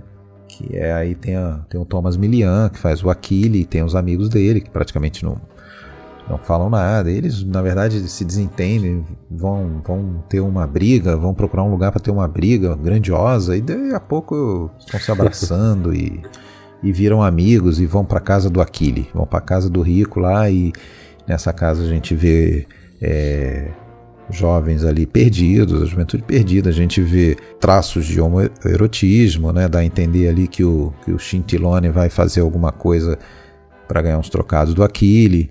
Permetti una parola? Sì, che c'è? Non so come dirtelo. Non puoi capire. Bevo, rido, faccio lo stupido. Non ci fa caso. Ma qui dentro c'è il veleno. Perché? Che cosa hai fatto? Dimmi che cosa hai. Non so se ti è mai capitato. Una ragazzetta. Non c'ha né padre né madre. Sono stato un porco, ma sai com'è? Muccio i rimorsi. Insomma, è successo per patatrac. No, Eh, te lo giuro. era carina almeno. Valeva proprio la pena. Ma? Più brutta della fame. E acaba com um roubo, né? E esse filme ele teve problemas com a censura também, né, Alexandre? Ele foi proibido para menores de 16 anos. A, a projeção pública permitida, né, é, teve que ser com eliminação de quatro cenas, totalizando 30 metros é, de filme. E, e isso depois, né, é, depois eles foram reintegrados. Houve uma segunda edição em que esses cortes foram todos reintegrados. Esse, esse filme é mais um né, nessa longa sequência de problemas do, do, do com a censura. Agora, eu acho uma coisa bem interessante nesse filme. Outro dia eu li uma crítica sobre esse filme. É, na verdade, um comentário de, de usuário de IMDB, eu não lembro agora exatamente onde, mas ele dizia que ah, é, esse filme é, é um tipo de La Dolce Vita, só que menos glamorizado. E na verdade, até dá para entender a relação, mas é um pouco o ponto de vista oposto. Né? No La Dolce Vita a gente está lá em cima, aqueles burguesia, até uma pequena aristocracia, tem festa em castelo, não sei o que, não sei o que. Aqui a gente tá vendo o pessoal lá de baixo, a visão de baixo. Mas assim, eu entendo que ele, o que se quer dizer talvez ali é que o vazio existencial é igual, né? Não é porque os caras têm grana, talvez até o vazio seja maior. Eles estão tão bem de vida, mas tão desgostosos. A gente vai ver isso no Adult Vita, a gente vai ver lá na, no- nos filmes entediantes, entediado, de pessoas entediadas do, do Antonioni, né? Entediantes não, são, eu, eu adoro, mas é de pessoas ente- entediadas, né? O, o Eclipse, o, o Laventura. E, e aqui a gente vai ver a classe baixa que está desesperada por, essa homologação, por conquistar alguma coisa, nem que tenha que roubar, nem que, que tenha que dar um golpe. A gente vai ver lá o, o Cesare no, no, no filme seguinte roubando dinheiro lá do, na praia, né? O, o Jean Sorrel. Uh, então eles nem que tenham que roubar. Mas aí, porra, esse filme simboliza muito bem a, o quanto é inócuo isso, né? Porque o próprio personagem do, do Terzieff, que, acaba, que é o cara que acaba com o dinheiro e torra tudo numa noite, com uma, uma namoradinha lá dele, que é a Rosana Schiaffino, no final sobra uma nota, a última nota, e ele pega e faz o quê? Na manhã já, amanheceu. Ele faz uma bolinha joga e joga é, pela, é, é, ou seja, e, e, no dia seguinte vai, na noite seguinte vai provavelmente repetir mesmo mesmo estilo, né? É, o que, que adianta ter o dinheiro em mãos, né? Ou seja, é, o vazio existencial continua dessa gente, né? Essa briga, essa essa essa busca incessante. Até talvez por isso o filme se passa quase em um não vou dizer no tempo real, porque não é, evidentemente, mas é quase se fosse ao longo de 24 horas mesmo, né? E aí o filme seguinte, o que você falou, não, não o seguinte, né? Você deixou bem claro aí que tem um outro filme no meio, mas que é um filme gêmeo, a gente pode dizer assim, um filme coligado, né? Que é Um Dia de Enlouquecer, na Giornata Balorda, La Giornata Balorda. Monnezzaro, di me. Sarai servito, abbi fede. De fede ce n'ho tanta, è la speranza che mi manca. Come te butta, monnezzà? Ma pure stamattina si siamo alzati. Vediamo che ci porta sta giornata.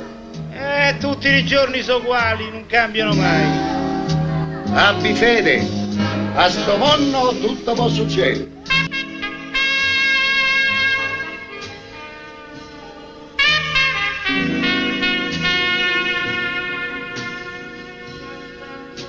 Ah, só uma coisa que a gente esqueceu de comentar, desculpa. Só uma coisa, é um cara essencial. A gente fala sempre do Pasolini, claro, mas um cara essencial e que foi essencial para o Pasolini, que é um cara que veio lá do é, de onde que ele nasceu? Agora em Bolonha, né? E viveu no Friuli, lá no norte do país. Quando vai para Roma, vai morar na, na, na Borgata, vai morar no, no subúrbio quem é o cara que ensina para ele o dialeto? Quem é o cara que ensina para ele o modo de vida, as expressões daquele, né, daquele pessoal? É o Sérgio, Sérgio Tite, né? que, era um, que era um verdadeiro ragazzo de vida. Ele e o irmão Franco. Né?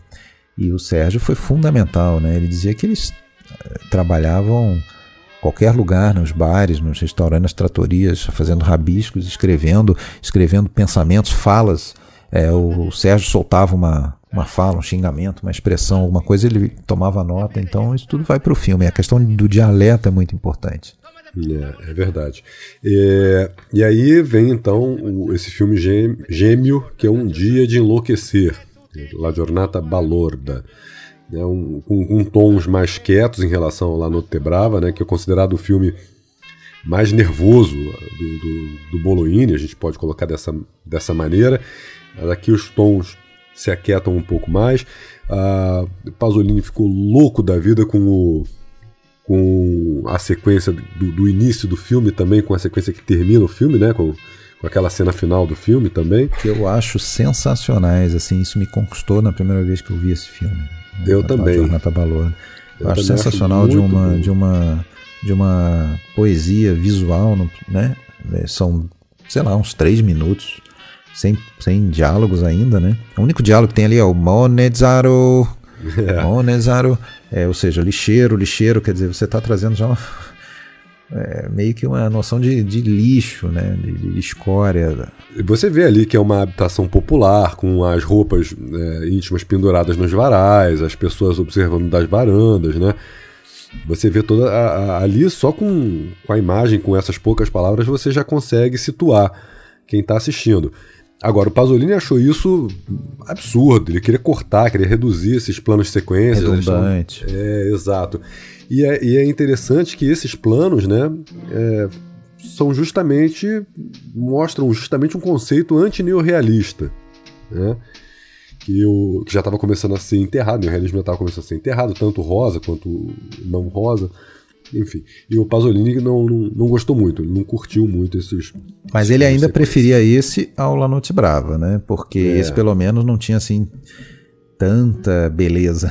Se bem que tinha também, né? O Jean Sorrel, é um cara nada feio. Aquela moça, eu acho que é Gianni Valéry. Isso. Que, que faz a, a Marina. também uma, uma namorada do. Ele queria Cláudia Cardinale, Bolognini, para esse filme. Mas a Cláudia Cardinale estava empenhada com as filmagens do A Moça com a Valise. É, o Bolognini falou: não, tudo bem, nesse você não vai, mas então já marca aí, já reserva aí um slot para mim, né?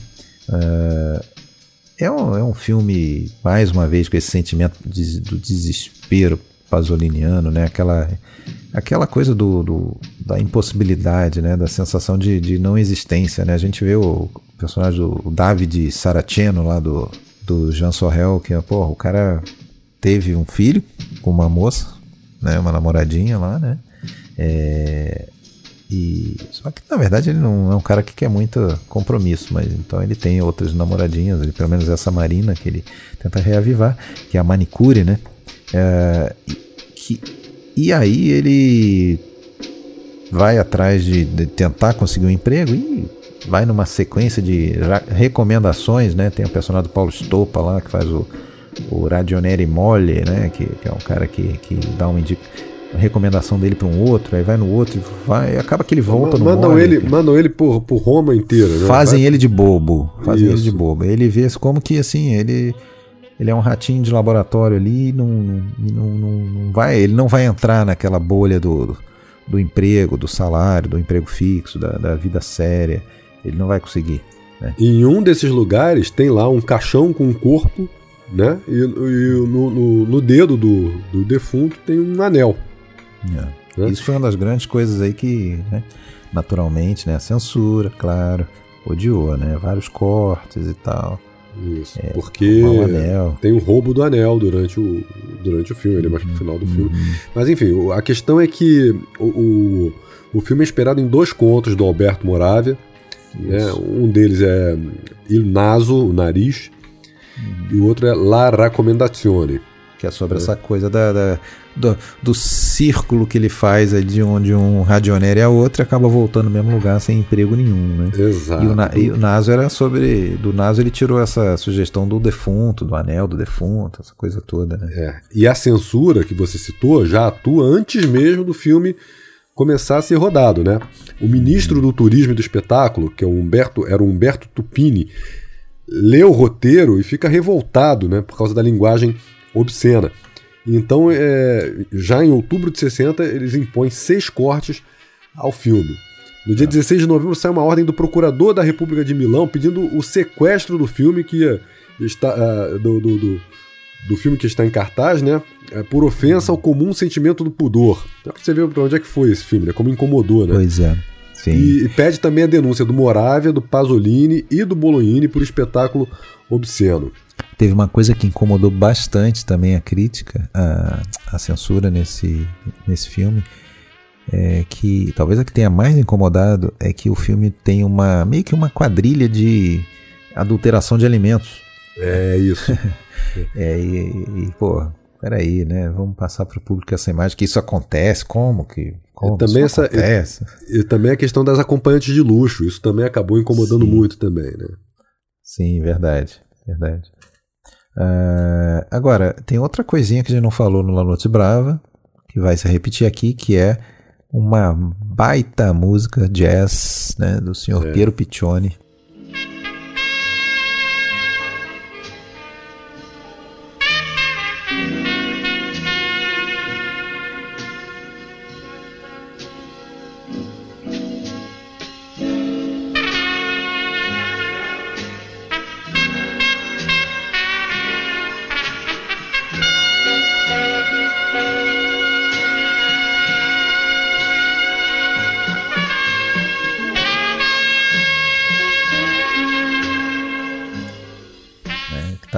filmes e vai estar tá em outros, né? Ele faz, eu acho que uns cinco filmes aí desse período com o, com o. Ele vai fazer o também a, a trilha do, do Belo Antônio. Ele vai fazer a trilha do Laviate e do Senilità. Né? Ao passo que os primeiros filmes que a gente tinha falado antes ali, até o Randiate, mais ou menos, eram na maioria do, do Carlo Rustichelli. Uhum. Seguimos então? Vamos, vamos, vamos seguir. Vamos falar do Belo Antônio agora, que eu acho que desse período todo aí, eu acho que é o filme mais famoso, né? Amore mio, cos'hai? Stammi vicino, stammi vicino. Ma perché voglio umiliarti? Non posso, non posso. Perché non puoi? Perché non puoi?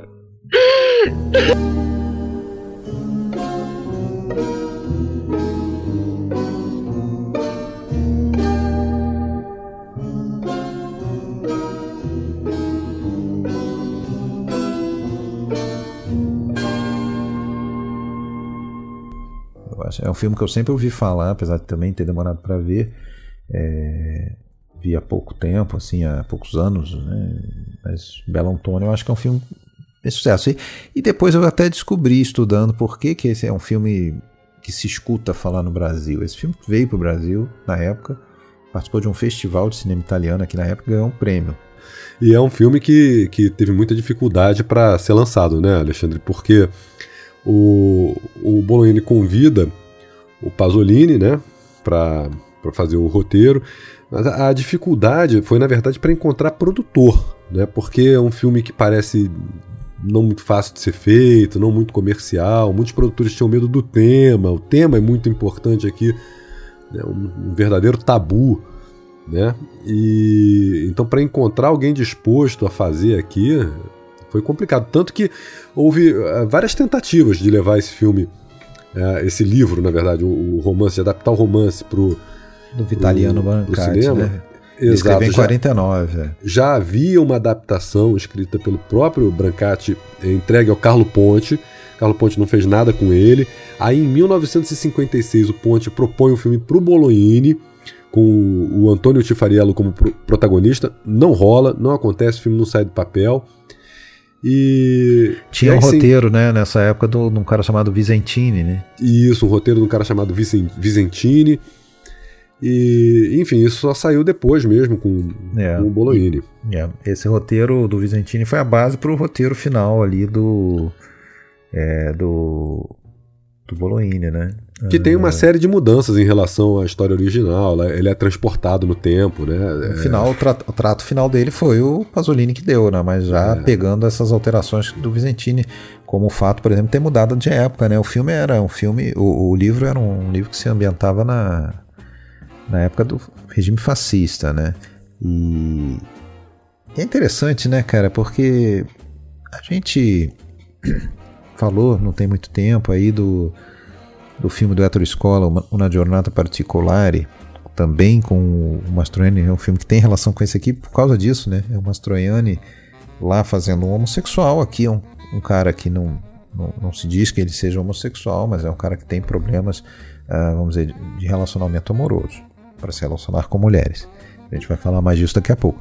Mas o fato é que, tanto lá como aqui no livro, não no filme, isso era muito ligado a essa questão, opção sexual dele e a, e a repressão a isso, a rejeição a isso, ao desconcerto dele, a questão da política da época, do fascista, do, do regime fascista, que tratava os homossexuais, ou os diferentes, né, como seres né, execráveis. E, eh, tinha, que re- regime- re- tinha que reeducar o cara, né, fazer a cura gay. Num o caso. regime, num regime por si só já castrante pra caramba, né, cara? É. E isso estava na base desse livro do Brancati, é, que acabou. O romance, inclusive, tinha um, acho que um subtítulo, ou um título alternativo, L'impotenza de Antônio. É, e, pô, isso era, era o grande o grande gancho do livro, né? Essa questão do homem impotente, do homem que não se relaciona com mulheres, sendo que o homem é, fascista, né? O homem da Itália fascista, ele tinha que ser um garanhão, ele tinha que ser um reprodutor, ele tinha que se afirmar na cama. Podemos dizer que ele tinha até que fazer a, a- que levar a sua vida sexual de uma forma um pouco mecânica, né? É. O que não acontece com o Antônio, porque o Antônio tem é, envolvimentos sentimentais, Sim. né? É. Inclusive o pai dele, né? Tem uma cena que o pai dele fala assim: Você sabe por que, que eu me tornei um federale, né? Um É. fascista, né? De, de, algum- de alguma patente. Porque numa noite eu consegui dormir com nove mulheres. Acho que é nove, né? Ou sete, sei lá. É, Nove. Enfim, quer dizer, vinculando realmente essa questão da potência e tudo ao, ao- ao sucesso na, na- na escalada de comando do, do regime fascista. E ele, naturalmente, cresce nesse ambiente, ele cresce nesse condicionamento, ele é cobrado pela sociedade, muito pelo pai, é, de que tem que ser, até pela mãe também, em certa medida, a gente vai ver isso depois. Uh, não que a mãe persiga esses valores, mas ela, vamos dizer, ela quer o bem do filho e sabe que para ele ser alguém na vida, ele vai ter que se adequar ao, ao que se espera dele. Né? A, a mãe, deixa eu abrir um parênteses aqui, porque a, a atuação da mãe, que é uma atriz chamada Rina Morelli, né? É, é sens sensacional. É, me, me, conquistou, assim, realmente. Ehi, ragazzina, a me non mi deve mancare di rispetto. Io sono buona e cara, ma queste parolette col veleno dei puglisi dentro con me non attaccano. Arrivederla. Aspetta, e non credere di impressionarmi. Tu puoi metterti in piedi, seduta, coricata, a testa sotto, a piedi all'aria. Di qui non usciremo se non ci siamo dette la verità. Lei la sa. Zitta, parlo prima io. E comincio col dirti che a me quella storiella del disprezzo di Antonio non me la devi raccontare. Tu lo sai meglio di me che Antonio non ti disprezza e anzi ti vuole bene come gli occhi suoi. Sì, però. Sì, però niente. Espetacular, é um. O, o protagonista é o Mastroianni. Nós temos nesse filme aqui também a Cláudia Cardinale, o Pierre Brasser como, uh, tam, também aparece aqui, é o Alfio, né? Mas a, a Thomas Milian, né?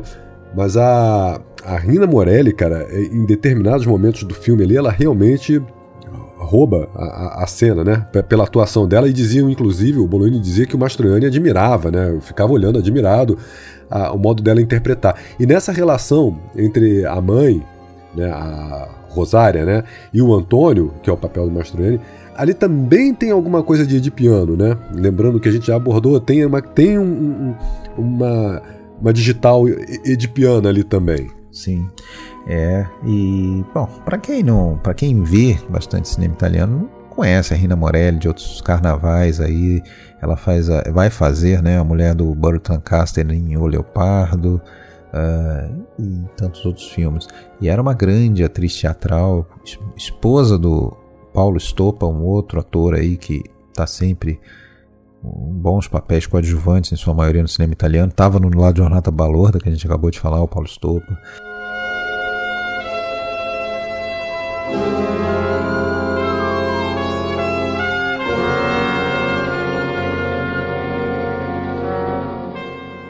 A gente tem um personagem que não consegue se relacionar com, com as mulheres de quem ele gosta, e a gente vê um prólogo, uma cena interessante do filme, que é um prólogo antes dos créditos.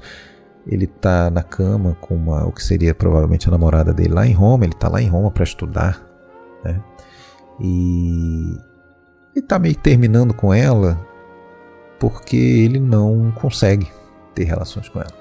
E ela falando, mas por quê? Por quê? Por que não? Você não gosta de mim, você não gosta de mim. E ele está angustiado porque ele está dizendo, não, eu gosto, não é isso, mas eu não consigo. E, e aí depois o pai dele vai também reforçar isso e falar, poxa, é, parece que todas as mulheres que, que, que, gostam de você, você foge, como se foge da cruz, que coisa estranha e não sei o que. Tutto questo discorso per dirti che devi prendere moglie. Papà. Papà. Se tu non sposi la Barbara Puglisi, vero? Vuol dire che tu stesso sei la tua sventura. Ma io questa Barbara Puglisi non l'ho mai vista. Non l'hai mai vista perché quando una ragazza ti piace le volti le spalle come se ti avesse detto figlio di non so chi. E a gente vai ver isso depois com a personagem da Cláudia Cardinale. Ele realmente se encanta pela beleza dela. Né? Por isso até que não fica muito é, presente essa questão, ah, ele seria homossexual. Não, ele gosta de, de mulheres. Né? Ele, ele, ele se relaciona com elas em termos de, assim, de, de conhecer, de namorar, mas na hora H ele não consegue. E aí a, a explicação que em algum momento do filme vai aparecer é que é, justamente quando tem o um sentimento ele não, não consegue, porque ele foi condicionado com essa coisa mecânica do macho, reprodutor, o garanhão. E isso ele sabe fazer, isso ele já fez em outras vezes, isso ele já fez com prostituta. É que no livro, né, Alexandre? No livro ele é impotente mesmo. No filme, é uma ideia do Pasolini, é, essa impotência é transformada Seletiva. numa inibição. Ela é transformada numa inibição quando ele se confronta com o amor, né? Uhum. E, cara, e isso foi motivo para a crítica cair de pancada em cima do filme, né? Uhum. A crítica realmente não gostou. Sim. A censura não precisa nem dizer. né? Proibiu o filme para menores de 16 anos, determinou mudanças de, de, de diálogos. Uh, mesmo com o filme em cartaz, os cortes continuavam, porque tinha o corte da censura oficial. Né? E tinha o corte da censura local. Os exibidores, né? É, então, pô, você chegava num cinema, por exemplo, numa cidade e via um, um filme, se você fosse para um outro cinema da mesma cidade, você ia ver outro filme, cara, porque uhum. ia ter outros cortes. Então tem uma cena que foi cortada, por exemplo, que é a cena que a personagem da Cardinale que é a Bárbara Pulisi, né? Ela, ela também não sabe uh, uh, sobre, sobre sexo, né? E ela pergunta para a doméstica, a Francesca, como é que se faz um filho? E aí a, a Francesca responde: ah, olha, você tem que olhar para os cães, né? Tem que ver como é que os cães fazem. Olha, é fácil. Signora, signora, che ha? Si sente male? No, sto benissimo. Eh, sono passati tre mesi ormai. È così che comincia a amore di Dio. Comincia che cosa, Francesca? Eh, a nascere il figlio. Come si fanno i figli, Francesca? Come? Con quel marito che tenete, a me fate questa domanda. A me. Voi alla notte, che fate con vostro marito? Va? Me lo volete dire? eh, come li fanno le bestie? Eh. Sì, i galli con le galline. Mai li avete visti i galli con le galline?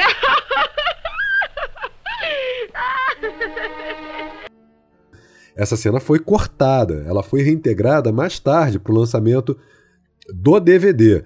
Né? E tem uma outra questão também que, que é bem explorada no filme, né? que é, na verdade, um, um sentimento de um. da, da da, da italieta ignorante, né? um povo ignorante coligado a um tradicionalismo cultural é, ignorante. O Alfio, por exemplo, que é o pai do personagem do Mastroianni, o pai do Antônio, quando ele, quando ele vê a, a quando o filho falha né, né, né, nesse processo de se casar e, e, dar os descendentes porque ele não consegue se relacionar com a mulher, ele vai reafirmar a masculinidade dele na cama com uma prostituta, né? E, e dentro desse contexto todo da, do casamento mal sucedido entre o Antônio e a Bárbara, a igreja também se posiciona, porque tem um parente lá da Bárbara que é, que é da igreja. Só que a, a posição da igreja é ou se calar né, diante do que está acontecendo, ou tomar parte diante do caso, da, da porque o, o, o, casamento tem que ser anulado, né? A, a uhum. família da Bárbara quer que o casamento seja anulado, convence a Bárbara a pedir uhum. a anulação do casamento. É, ou seja, tem os papéis sociais que tem que ser meio que cumpridos, independente da, da individualidade do cara. É, talvez ele precisasse de mais tempo para perder essa inimissão com a mulher de quem ele tanto gostava. E para ela estava tudo bem é, até ela tomar conhecimento, ela era inocente realmente. Ela casou inocente, sem entender. A empregada fala que ela, daquele jeito ela vai aprendendo. E aí ela passa realmente a concordar que o casamento nunca aconteceu, que, que o Antônio não está dando conta do seu papel de marido e parará. A gente vai ter mais um personagem desse do, do Bolognini que, que não consegue ter a sua individualidade, ter o seu modo de ser, que tem que se enquadrar. A gente vai ter essa repetição disso depois lá no, no personagem do Stefano em La Corruzione, personagem do Jacques Perrin. Uh, é um filme realmente com uma temática difícil para aquele momento.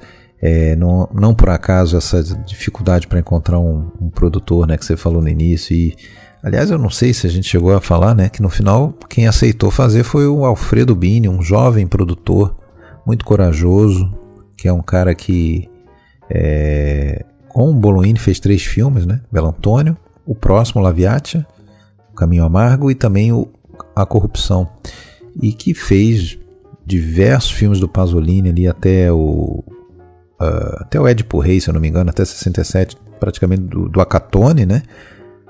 É, até o, o, o Edipo Rei. A gente vai falar um pouquinho mais sobre esse negócio do Acatone daqui a pouquinho, quando falar do Laviatia, porque também tem uma relação entre os dois.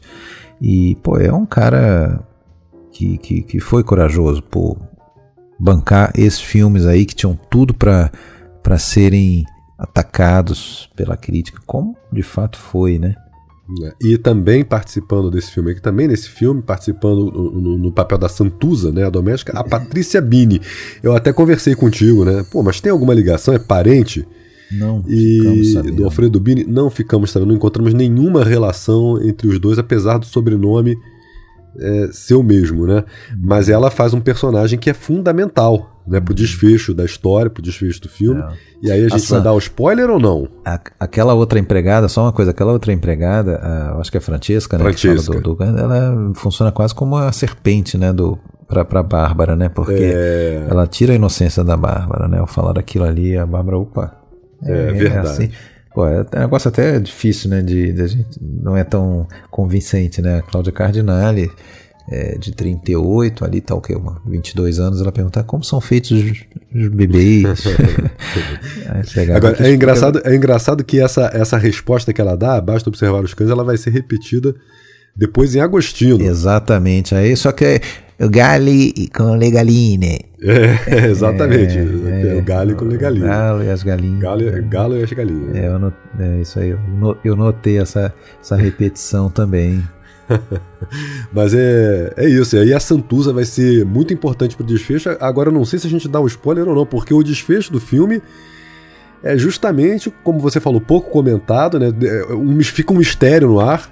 A gente não É Aquela sabe. cena da conversa telefônica, né, do, do Eduardo com. Vai revelar muita coisa, mas antes um pouco. Ah, antes só uma coisa. A gente não falou de uma coisa interessante desse filme também. É, que é essa. Essa coisa recorrente aí no- no- nos filmes do, do Bolognini desse momento, que ele vai ambientar em cidades ali fora, né? Depois da La Notte Brava e La Giornata Balorda na Roma, é, do- dos desesperados, ele vai aqui para Catânia, lá na Sicília, o que aumenta, só pelo fato de ser na Sicília, já aumenta todo esse teor de tradicionalismo, né, de pessoa presa às tradições, e a gente vê isso, né, nas cenas em que o Antônio, são, são acho que dois planos do filme magníficos, com o Antônio caminhando pela Catânia, pela cidade de Catânia. É, a cidade de Catânia se orgulha muito desse filme. Até hoje eles homenage, homenageiam aí o Bolognini e tal, porque botou a Catânia no mapa do cinema. E ele vai andando ali é, com ar assim apreensivo, como se estivesse indo para uma masmorra, né? Porque a casa dele, a família, aquelas cobranças, aquele mundo é uma masmorra para ele, né?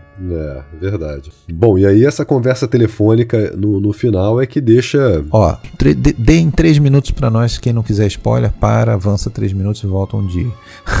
nós vamos falar o final do filme aqui. É, o Eduardo, o Eduardo é o primo, né, do, do Antônio, e os dois conversam no final, pelo telefone. A Santuza, a empregada, parece grávida, né? Isso. A, a- a personagem da Cardinália Bárbara casou com outro cara, com um duque, um Foi nobre. embora, foi foi embora. embora, né? O Antônio tá desgraçado, porque todo mundo. é, ele é alvo de fofoca na cidade, né? De não gostar muito da coisa, de. Uhum. é, né, as pessoas falam por trás, falam pelas costas, fica todo Sim. mundo desconfiado. Sim. Até que a Santuza aparece grávida. O pai, antes de morrer, pede que o primo ajude ele, ajuda ele, leva ele para as festas, apresenta a mulher para ele. O pai morre na cama da prostituta, importante frisar isso. Já que a gente tá falando de spoiler, vamos falar logo tudo. É isso. Vamos dar logo tudo Aquela serviço. coisa, aquela coisa grotesca, né, dele, dele querer mostrar que é tão viril que vai morre fazendo na cama da prostituta. E aí não fica claro, ninguém, ele não admite em nenhum momento que ele é o pai e, e eu tenho sérias dúvidas que ele seja o pai da criança da Santuza por pelo menos três pistas que a gente tem que não é. Uma, mais cedo no filme a gente vê o primo Eduardo, Tony Massimiliano, é, dando uma atacada na, na Santuza, né? Ele, quando ele vê ela pela primeira vez, ele vai, "Ah, como você é bonita, vem cá, e passa a mão, põe a mão no peito dela, tudo. Ela vai se esquivando. Pô, então, peraí. Outra é essa do pai pedindo pro, pro, pro cara, "Ah, ajuda meu filho. Pode ser até entendido no outro contexto, ajuda meu filho, tipo, faça um filho na empregada para que todo mundo pense que é do Antônio. não, não, po- não pode estar tão fora, né? E principalmente depois nessa conversa telefônica, o primo fala assim: ah, parabéns, Antônio, pô, finalmente hein, você mostrou que é homem, engravidou uma empregada, não sei o quê. É, ó, eu quero ser o padrinho. É, você agora vai ser quem você realmente é, vai poder ser quem você realmente é.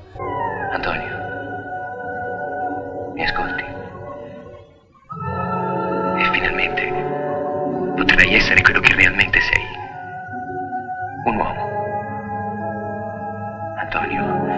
né? É, é, então realmente as dicas ficam para Eu, cara, confesso que no começo eu, eu pensei até que essa conversa telefônica aí colocasse realmente em dúvida a masculinidade dele. Depois, não. É, depois, realmente, eu vi que a dúvida, a grande dúvida é essa, né? Se ele é realmente o pai da criança ou É, não. Fica, gente- fica, isso fica nublado, né? Ele próprio não fica nada aliviado. Porque, Isso. porque a grande angústia dele é justamente ter que se provar alguma coisa, né? Ele queria, bom, ser quem ele é sem precisar provar nada pra ninguém. né? E, e- e dá certo, né? Porque a, a- dá certo pros outros, porque a mãe fica toda orgulhosa, porque Uhum. tá, é, tá redimindo, inclusive o pai, né? Uhum. O pai que morreu tá, tá sendo redimido também. Sim. Os vizinhos ficam, é, ficam felizes, a- a- aquela filha do vizinho também que é, que é interessada nele fica contente, fica todo eu mundo sabia, feliz. é, eu sabia É. que eu não estava interessada num, cara gay. É, fica todo mundo co- contente, fica todo mundo feliz, menos ele, né? Ele não, ele não tá Não, feliz por- É, porque ainda que, ainda que tenha sido ele mesmo engravidar a empregada, afinal de contas, pelo filme ele consegue ir com quem ele não, não tem ligação sentimental, é, ele não queria que isso fosse prova de nada. Entendeu? Ele não É. queria ter que provar nada pra ninguém. Então, mas eu acho que é um grande filme, é um grande tema, é um filme que talvez até hoje em dia não seja mais tão visto. Novamente ali uma, um jazz tristonho do, de Cidade Decadente, do, do Piero Piccioni. Figurinos do Tosi, um amigão aí da vida toda do, do Bolognini. E vamos seguir. Vamos nessa. Vamos seguir porque ah, ele foge completamente dessa ambientação, tanto de local quanto de, de época. Ele vai lá para o século XIX, na Florença, a Florença que ele conhecia, né? Bem. Il babbo l'ha mandata a chiamare per lamentarvi che la viaccia è sempre stata dei Casamonti. L'ha fatta lui, l'ha riscattata con l'ugne. Ci ha speso oro, sangue, sudore, tutta la vita. Fino da quando i padroni portavano il cotino. Il potere non sa da spartire né da vendere, mai. È la sua volontà. Perciò vi ha fatti chiamare. Per farvi firmare una carta dove c'è scritto che uno per uno tutti voi altri rinunciate alla vostra parte. E che sono io l'erede. E se qualcuno ha qualche cosa in contrario, scende dal letto e con un cazzotto lo stendo. Bisognerà aspettare Nando. La terra resta a Stefano. Sta zitto tu.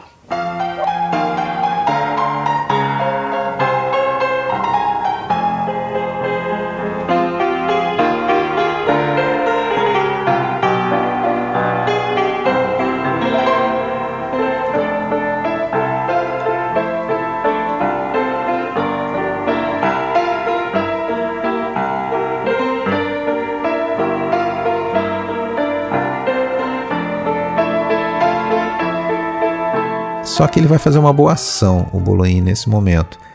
Ele acabou a parceria dele com o Pasolini, ele não vai mais trabalhar com o Pasolini. É, o Pasolini, quando ele falou para o Pasolini qual era o projeto dele para o próximo filme, que era um, baseado num romance lá do século XIX, de um cara chamado Mário Pratese, L'Heredità, a, a Herança. né? É, o Pasolini falou: Não, esse livro velho e tal, não, não quero fazer. Falei: Não, beleza. É, o que, que você quer fazer? Ah, não, eu tô. eu- na verdade, eu tô querendo começar a dirigir, tô aí já com o meu filme pronto. Ah, o Acatone. Fellini ia bancar o filme depois que viu o roteiro, pulou fora, reclamou um monte, criticou. Ah, então, peraí, eu vou. Ah, brigou, né? Parou de É. falar com o Pasolini. Né? Aí o, o Bolognini então vai para o Alfredo Bini e fala: Alfredo Bini, vou fazer o Laviatia, Caminho Amargo, mas desde que você também banque o filme de estreia do Pasolini, o Acatone, e daí, eis que em 61 saem os dois filmes, né? A estreia do, do Pasolini na direção Acatone e o Caminho Amargo, Laviatia, do Mauro Bolognini.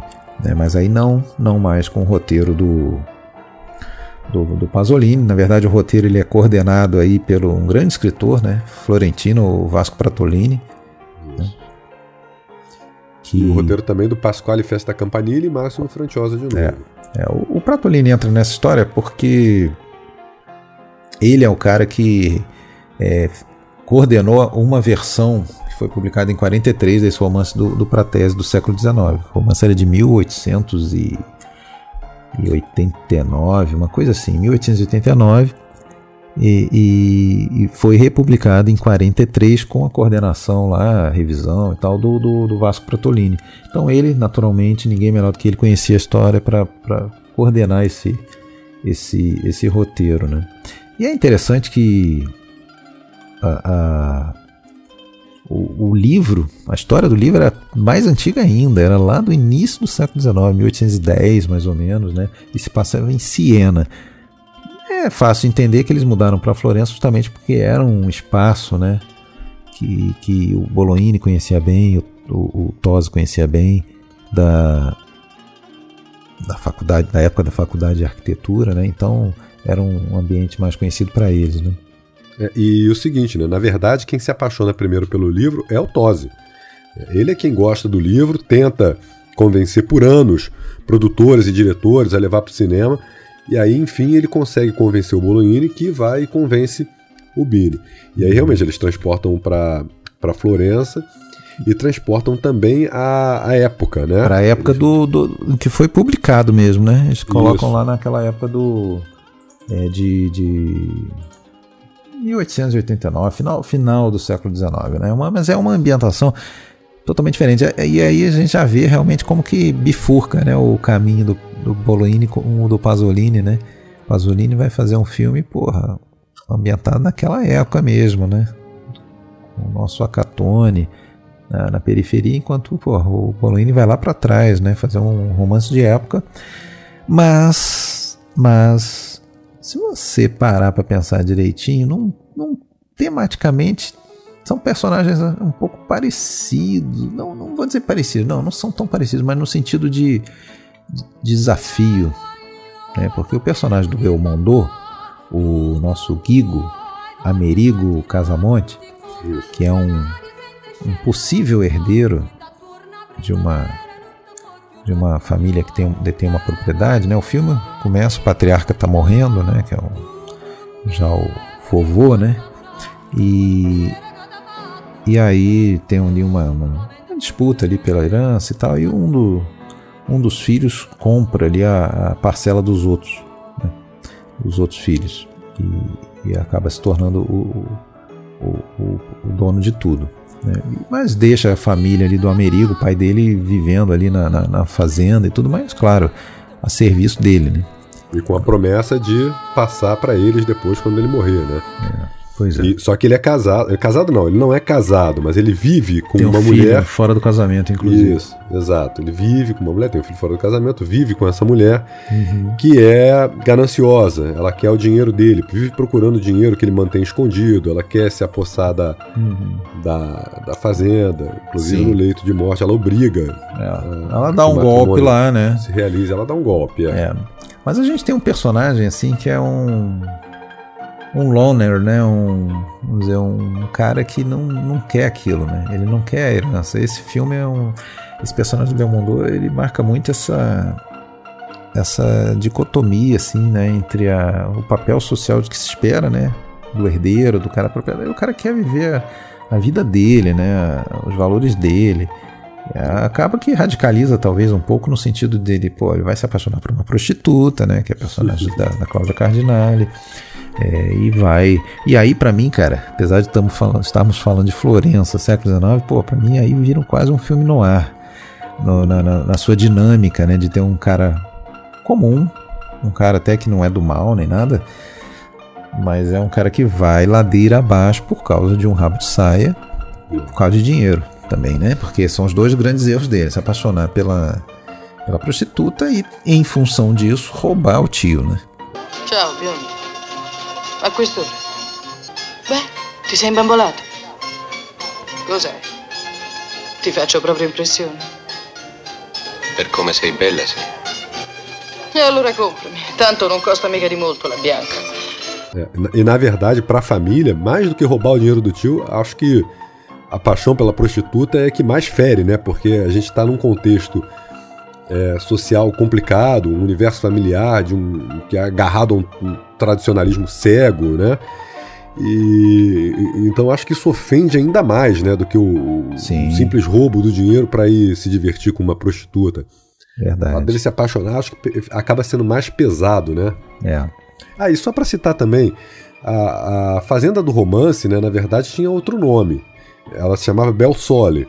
É, foram Só- diversas mudanças, é. do- É, só que Pratolini se lembra do nome de uma fazenda em que ele passava os dias quando ele era jovem. O nome da fazenda era Laviatia, por isso o nome do filme originalmente é Laviatia. É, muda esse nome, muda a época, muda ah, o nome da, da personagem da, da prostituta, né? Que no filme é, no, no livro é Zaira e no filme é a Bianca, e muda também o peso dessa personagem, que no livro é muito mais circunstancial.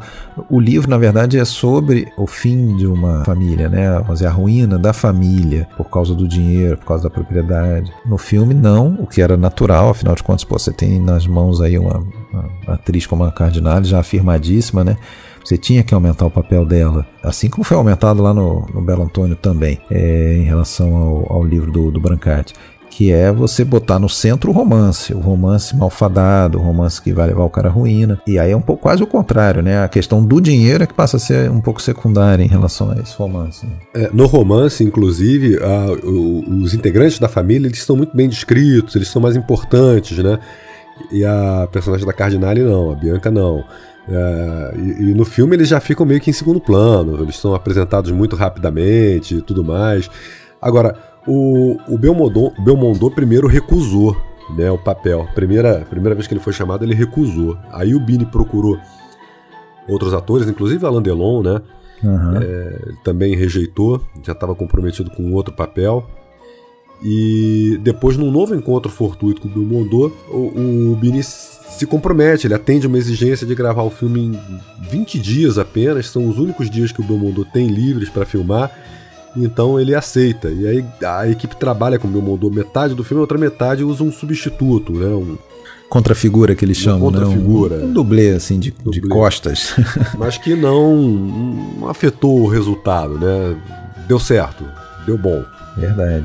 O filme dá para ser colocado num grupo de filmes em que o, o jovem se, se, se bate contra o pai, se bate contra o, né, o poder patriarcal ali. A gente viu isso no Antônio contra o pai, né? O pai fascista, o pai é, machista. É, a gente vai ter isso depois no La Corruzione também, mais um pai né, tirano, né? Do, do Alan Cuny, que vamos dizer, que meio que destrói ah, os planos do filho, né? E aqui é, o filho tenta se rebelar, mas todas as, as histórias do Antônio até não, de certa forma tem uma pequena redenção ou não tem, não, porque ele acaba incompreendido do mesmo jeito. Mas o mais jovem acaba perdendo sempre, né? Non manca nessuno. Ah, se Dio vuole vedervi con codeste facce uno per uno. L'unico sono io che ho portato via qualcosa da questa casa. Schifose per schifose. Torno al mio lavoro. Eu acho que é, ma- é mais A uma vez força da tradição. Acho que é mais uma vez Bolognini contra a instituição família, né? Agora, mais uma vez, os críticos pegaram pesado com ele, dizendo que ele era caligráfico, vazio. Pô, e um filme que eu acho bom, cara. Eu achei, bom. eu achei bem legal, eu acho um dos melhores filmes é, do, do Bolognini desses que a gente analisou. Engraçado, eu já tinha visto, eu revi agora e quando eu vi a primeira vez, não achei ruim, mas não achei assim. Agora revendo o filme, eu, eu vi como que o filme é bem curado na forma. Isso é uma coisa muito importante para falar desse filme, o quanto que ele. E é claro, é isso que alimenta muito essas críticas do caligrafismo, da forma, pela forma, e ele nega veementemente isso. Bolognini, o filme tem figurinos maravilhosos e direção de, de arte maravilhosa, mas ele, ele nega que isso era uma busca da forma pela forma. E eu acho que nesse filme a gente vê muito isso, como que não é vazio, como que realmente as cenas ficam muito densas, assim, a ambientação, principalmente quando tá naquele prostíbulo, né? Ele, ele usa muito referências ali da, daqueles pintores, aquele grupo de pintores. é, é, os Macchiaioli, né, de Florença, ele pô, cresceu vendo aquilo em todos os lugares, em, é, na, na- na Toscana tinha pinturas dos Macchiaioli nos livros de escola e tal, então era natural daquele, a gente vê isso no filme, né, claro, obra do Tosi também. E mais, e mais uma vez a censura também agindo né, nesse filme, promovendo cortes, foram quatro ao todo, eh, e todos eles nas cenas no bordel, óbvio, né?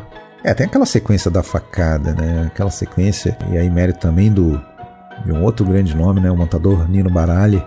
É, eles brincam assim com, com, com alguns cortes, algumas elipses. A gente não vê a facada, fica até, até dá um certo desconcerto, que a gente só vê a, Cardinale com aquele ap- aratônito, né? E dá um grito e aí a gente já corta pro Belmondo com a mão na barriga ensanguentada. Eu acho o plano final desse filme uma coisa soberba, Muito soberba. bom. Quando ele vai agonizante para a fazenda e, e a gente só vê assim a, a- a fazenda ali, né, a casa meio que num plano aberto e num- acho que é um pôr do sol, já tem a lua ali, não, não lembro bem. A gente escuta as conversas bem baixinhas lá no fundo, é mais ou menos o que ele tá vendo, né? Ele tá ali morrendo no campo e ouvindo a família conversando à distância, né? Eu acho, nossa, uma coisa linda assim. É a derrota total, né? Uhum. A, derrota, a vitória dos canalhas ali, né, cara? É, nosso muito Amerigo, nosso Amerigo Casamonte. É, é difícil encontrar o tal do filo rosso, né? O, o, a- o fio vermelho que ligue todos os filmes do, do Bolognini. Mas algumas coisas meio que se repetem, né? Essa, esse embate do, contra a família, esse embate contra os padrões sociais. É, ele não é ele não é um cara que faz filmes assim ou que cria histórias é, lições de moral, né? Não, acho que ele não, não faz isso, mas ele também não foge do- dos problemas, né? Ele enfrenta talvez a, o olhar ali do, do, do- do diferente, né? Da, da- da- dos consumos sexuais, mitos sexuais, eh, algumas coisas que incomodam, às vezes o, ah, o modo de vida do, de quem não se enquadra. Talvez isso ligue, né? Vamos falar do filme seguinte então, Desejo que Atormenta, Senilità, 1961. É o título de um romance de um cara chamado Ítalo Svevo, final do século XIX também. É engraçado que o Pratolini, ele queria fazer o Metelo, o, o, o Bolognini nessa época, filmar o romance do Pratolini chamado Metelo, de 1955, coisa que ele só ia conseguir fazer lá em 1970, oito anos depois. É, e aí ele se volta para o romance O Senilità do Ítalo Svevo. O Pratolini fala: Meu filho, esquece esse romance, isso aí você não vai conseguir filmar. É muito. É, é- é muita psicologia, coisa que não é, não, não é visual. Você não vai conseguir levar isso, isso para as telas. Né? Não sei se ele estava certo. Depois ele próprio se arrependeu, disse que até o, o, o, fez um, um bom filme. A gente gosta um pouco menos desse, né? A gente não gostou tanto, né? Concordamos nisso, né? Eu achei o, o mais fraquinho desses oito que a gente analisou no começo. É. Tem algumas coisas legais, tem algumas coisas legais. Eu achei legal ver o, o Trieste, a cidade de Trieste, que é uma cidade da Itália já quase chegando na, na antiga Iugoslávia, tem aquele ar austro-hungárico, austro-húngaro, né? Austro-hungárico, como os italianos falam, que era o que estava na ambientação do livro, que é de 1898. O filme transporta, como o Bologna gosta de fazer, né? Escreveu aí o roteiro tal do Goffredo Parisi e jogou a história para os anos 20, mais ou menos. Então tem também ali um pouco daquela coisa do já da, da Italieta recentemente fascistizada, né? Fascistizada, o que era um pouco funcional, porque novamente a gente tem aquela, aquele discurso sobre os tabus, sobre as convenções sociais, as repressões dos costumes e tal, né? E a ideia, né, Alexandre, nem era fazer esse filme é, no Trieste, né? A ideia era levar a história para Veneza, transportar para Veneza. Era uma, seria uma maneira de agradar os distribuidores americanos. Só que os triestinos não gostaram da ideia. Porque o romance é ambientado no Trieste, o romance original. Isso, porque é a cidade, é a cidade do Svevo. Então houve uma reação muito forte dos triestinos, eles exigiram que o filme fosse gravado na cidade do escritor, pô. Como é que, como assim? É, O escritor é daqui, vocês vão, vão fazer esse filme aqui. Né? Então, isso foi documentado pela imprensa da época. E no final eles venceram essa disputa. Cláudia Cardinale vai fazer o seu terceiro filme com Bolognini e finalmente a gente escuta a voz dela mesma, ela faz a Angiolina, que é uma moça, uma moça de classe mais baixa, né, que dá pra ver que ela meio que se faz de boa moça no início do filme para tentar conquistar o personagem do, do Antônio Franciosa, que não me convence. É fraco, também não gostei. É, o, no romance o protagonista tem cerca de 40 anos, parece. O Franciosa tinha, tinha bem menos. É, o Bolognini se defende falando, não, mas a senilidade do título não era visu- física, visual, era um estado de espírito daquele cara cansado, daquele cara né, que, que não tinha mais interesse em mu- muita coisa na vida. Ele só E tem também a personagem da irmã, a Amália, né? A, Beth, a Betsy Blair. Né? E o Stefano também, né? Felipe Leroy. Agora, a, a Cardinale, que você citou, a, a Cláudia Cardinale, você ia citando que ela. A gente ouve a voz da Cardinale pela primeira vez, e ela também aparece com um penteado um pouco diferente, né? Não é o tipo a dos anos 20, né? Isso, não é a aparência normal da Cardinale, a aparência que a gente está acostumado a ver. Chanelzinho. Ela aparece com um corte de cabelo, um Chanelzinho, um corte curto e liso que é inspirado na Louise Brooks, uma atriz, dançarina americana, que foi quem popularizou esse corte. Sim, né? claro. Aliás, o, o, figurino e o, o, corte são as dicas, né? São as coisas que marcam realmente o, o, o tempo onde essa história tá ocorrendo, né? É, tem, tem uma questão trágica, né? Na personagem da irmã, daquele amor não correspondido, lá do amigo. Pá. A personagem ganha peso da, da, da Angelina, né? Cardinale sempre faz isso, né? Com, com os personagens, né? Eles aumentam o personagem por causa dela, né? Ela era uma grande star daquele momento, né? Não poderia ser diferente. O filme ganha prêmios, né? Festival de São Sebastião, na Espanha. É, mesmo onde o Bolognini ganharia outros prêmios ainda, como por exemplo com o La Corruzione depois também, né? É, mas enfim, eu não acho que seja um filme ruim, super ruim, mas é um filme que fica abaixo mesmo, né? Na verdade, o personagem uh, do, do Franciosa, ele, ele tá afim de uma aventura rápida, né? Ele quer pegar uma mulher ali, quer sair com uma mulher para uma aventura rápida, breve e, e que vá satisfazê-lo. A quasi 40 anni mi ritrovavo nell'anima il desiderio insoddisfatto di piaceri ed amore e già l'amarezza di non averne goduto in tempo. Questo incontro mi prometteva un'avventura facile e breve, di quelle che avevo sentito descrivere tanto spesso e a me non erano mai toccate. Un'avventura facile e breve, proprio come la volevo, perché sapevo di essere debole e avevo nel cervello una grande paura di me stessa. E ele quer fazer isso com a Angelina, só que no final das contas ele é que acaba rastejando por ela, né?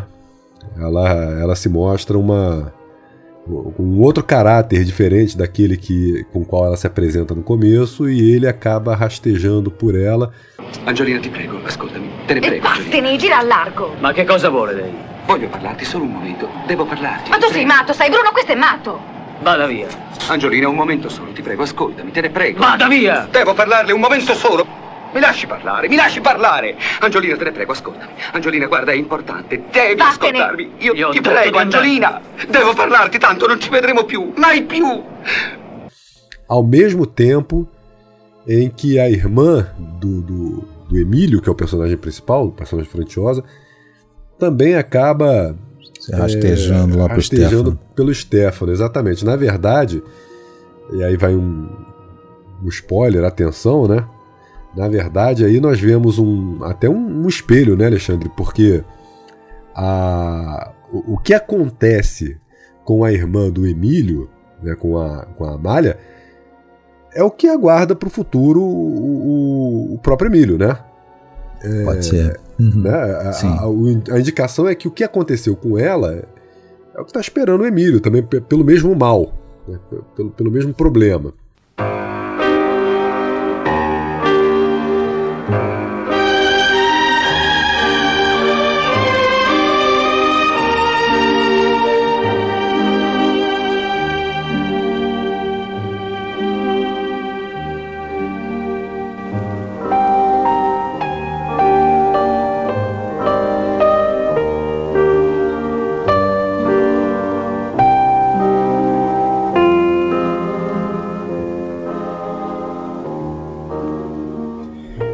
Aí em seguida, é, aí sim ele vai para Veneza, né? Ao contrário da, do Trieste cinza, chuvoso. Aliás, a gente esqueceu de falar, tem uns planos belíssimos assim no início do, do, do, do para mim, né? Daquela uma praça assim do, do Trieste com, com piso Explorando a molhado. arquitetura, né? É, e explorando o piso molhado da chuva, né? É sempre uma covardia. Ah, piso molhado na fotografia de cinema. Ah, aí sim, agora no Agostino, filme de 62, ele vai para a Veneza, uma Veneza ensolarada, né? Tem cenas na praia, inclusive. Ah, ele vai para o mar, dessa vez um mar enorme, um horizonte de fuga. Né? Ele volta a trabalhar com aquele produtor, o Luigi Roveri, que tinha produzido lá o filme dos guardas, né? É, e vai ser distribuído pelo Dino de Laurentiis. E a, e a história do Moravia. Olha mais uma vez o Moravia aí. E é a descoberta da sexualidade de um menino de 10 anos, né? Novamente, nós temos Édipo aqui bem presente, né? Ele tem uma, uma ligação muito, muito grande com, com a mãe, ele é colado é, com a mãe, né? Durante quel mese di villeggiatura, Agostino e sua madre stavano sempre insieme. Agostino accanto a lei si sentiva sicuro come se il giorno si caricasse di significati che solo la madre conosceva e che gli avrebbe rivelato. Tutto ciò culminava in una sensazione di grande purezza che lo riempiva di allegria. E é, e é, na verdade, também uma história de perda de inocência, né? Na verdade, ele, ele aos poucos, ali, com o que vai acontecendo, ele vai perdendo a inocência. A mãe dele é a, é a Ingrid Tulin, é ela que faz o papel da mãe, a, a mãe do Agostino atriz sueca, né, que já, já era famosa em 62, naturalmente, diversos filmes do Bergman. Andou fazendo filmes na Itália também. A gente, inclusive mais à frente, né, nos anos 70 a gente já falou de um filme dela, né, quando fez o podcast do Montaldo, né, ela fez lá o Lagnese Va Morire, mas isso é uma outra história, bem mais para frente. Nesse momento ela estava no auge, eu acho que ela tá bem no filme. Eu gosto é, também. É, agora, esse filme, um clássico coming of age, né? Um filme, um romance de formação, né? Em que a gente vê um jovem que vai descobrindo a vida, descobrindo a, a, as coisas da vida. Só que aqui ele baixou bem o sarrafo, né? Gente, nessa época, inclusive, esse tema estava bombando no cinema. A gente tinha tido, por exemplo, um filme do Latuada que eu vi com a, com a belíssima Catherine Spack, recentemente falecida, que era o, o a, Amantes e Adolescentes, né, o Dolce Ingani, filme do Latuada. Tinha tido outros também, só que eram adolescentes mesmo, 14, 16, aqui, pô, 10 anos, né? O que é o Paulo Colombo, garoto, que eu acho até que tá muito bem no filme. Muito, muito. Muito bem. E ele é inocente, ele, mas ele tem um apego, uma atração, uma coisa, um cuidado com a mãe que é viúva. É, é isso, é porque o pai morreu, né? É, e aí no ele, ele do é filme ele serve o café na cama, ela acorda e já está chegando o café no quarto do hotel lá em Veneza. Ah, você já pediu café? Aí ele serve ela na cama. A gente vê assim uma coisa e depois quando vão na praia, né? É, ela, o garoto fica, vai, ela vai trocar o traje do garoto, né? Ela fica aquela coisa, o garoto pelado, uma coisa meio estranha, beijo na boca, né? É, enfim, é um, tem todo um, um ar assim, e ele aos poucos vai conhecendo a questão da sexualidade e tal. É que a mãe, fica... é que a mãe não, a mãe não tá, a mãe tá viúva, mas não tá não tá aposentada, né? A mãe também tá procurando ali. Uma jovem, né? Ela fica é jovem. Namora um rapaz que aparece lá. Um... Ele Dá fica meio ciumado, é um... né? Dá pra ver que é uma boa vida também, né? Ele, é. ele meio que. Uma questão até de proteção, talvez, da mãe. Ele vê que é um cara boa vida, que só quer dar umas ficadas lá, que é o John Saxon, inclusive, um ator americano. E aí ele. E aí o Agostinho começa a, a se distanciar, a fugir para procurar outras coisas para fazer, porque a mãe está entretida com o rapaz que acabou de conhecer. E ele acaba encontrando um grupo ali de garotos, né, que tem uma condição. Meio delinquência, assim, né? É, a condição financeira é bem inferior. O Agostinho é rico, a mãe uma, do Agostinho uma pequena é rica. quadrilha, quase, assim. Né? E ele encontra uma pequena quadrilha de garotos que, na verdade, é cuidada por um adulto, né? É, o e que é um, é o Saro, que é um adulto que depois o filme evidencia que é, alicia, né? Se aproveita um pouco aproveita. sexualmente dos garotos também. Exato. E depois vai tentar alguma coisa para cima do Agostino. É mais uma coisa que ele vai conhecer que existe, né? O, outros tipos de, de, de aproximação, né? Que não homem e mulher. Enfim, é uma coisa dura para aquele garoto e ele fica confuso. Ele não sabe direito o que, que ele está vivenciando. Né? Pois é. E ele está exposto ali aos corpos, né? É, são corpos nus, é, inalcançáveis, né? invejáveis, intimidadores. Ele não sabe mais o que, o que fazer, ele fica um pouco perdido, um pouco confuso, né? Porque até então a vida dele com a mãe era de uma tranquilidade, né? Um, tudo muito tranquilo. Ele não é capaz até então de identificar, ele não é capaz de identificar a proximidade carnal que ele tem com a mãe. Né? E de repente a vida muda através dessa exposição. Moravia confiava no Boloin, deu carta branca para mudar o que quisesse. Bolognini não mudou praticamente nada, né? Mais uma vez o Parisi, Goffredo Parisi escreveu o roteiro. A única coisa que mudou foi que o romance passava em Viareggio. Cidade de mar também, ele preferiu Veneza. Né? É, o filme foi muito malhado pela crítica e o Moravia gostou tanto do filme que foi um dos poucos a defender publicamente em artigos de jornal. Acusou a cegueira da crítica. Né? O Moravia falava muito bem dessas cenas todas com os garotos da quadrilhinha lá, que era justamente um dos pontos que a crítica mais é, é, pegou pesado, falando que a mão pesada do, do Bolognini, cenas esquisitas e tal. É, mas assim, eu, eu gostei do filme, mas temos um problema aqui, que é o seguinte, esse filme ele foi exibido acho que por uma semana, depois foi retirado dos cinemas. Sumiu. Sumiu. Só na Suécia que ele foi exibido, porque a Ingrid Turing comprou os direitos de exibição lá, levou cópia para lá. É, esse filme sumiu e quando muito provavelmente, tá? Porque quando isso acontece, geralmente é por essa razão que eu vou falar. Quando foi alguém resolveu talvez passar o filme na TV, fez um corte ali que modificou a proporção da, da imagem e meio que é, dá para dizer que detonou o filme, né? detonou o filme porque quando a gente vê isso logo de cara, né? Nos créditos iniciais as, as letrinhas nem aparecem inteiras, o cortado, título do filme fica cortado. Ou seja, o filme ficou cortado. E esse tinha sido o, primeiro, acho que o primeiro filme do Bolognini em formato scope, né? Widescreen, dá para dizer.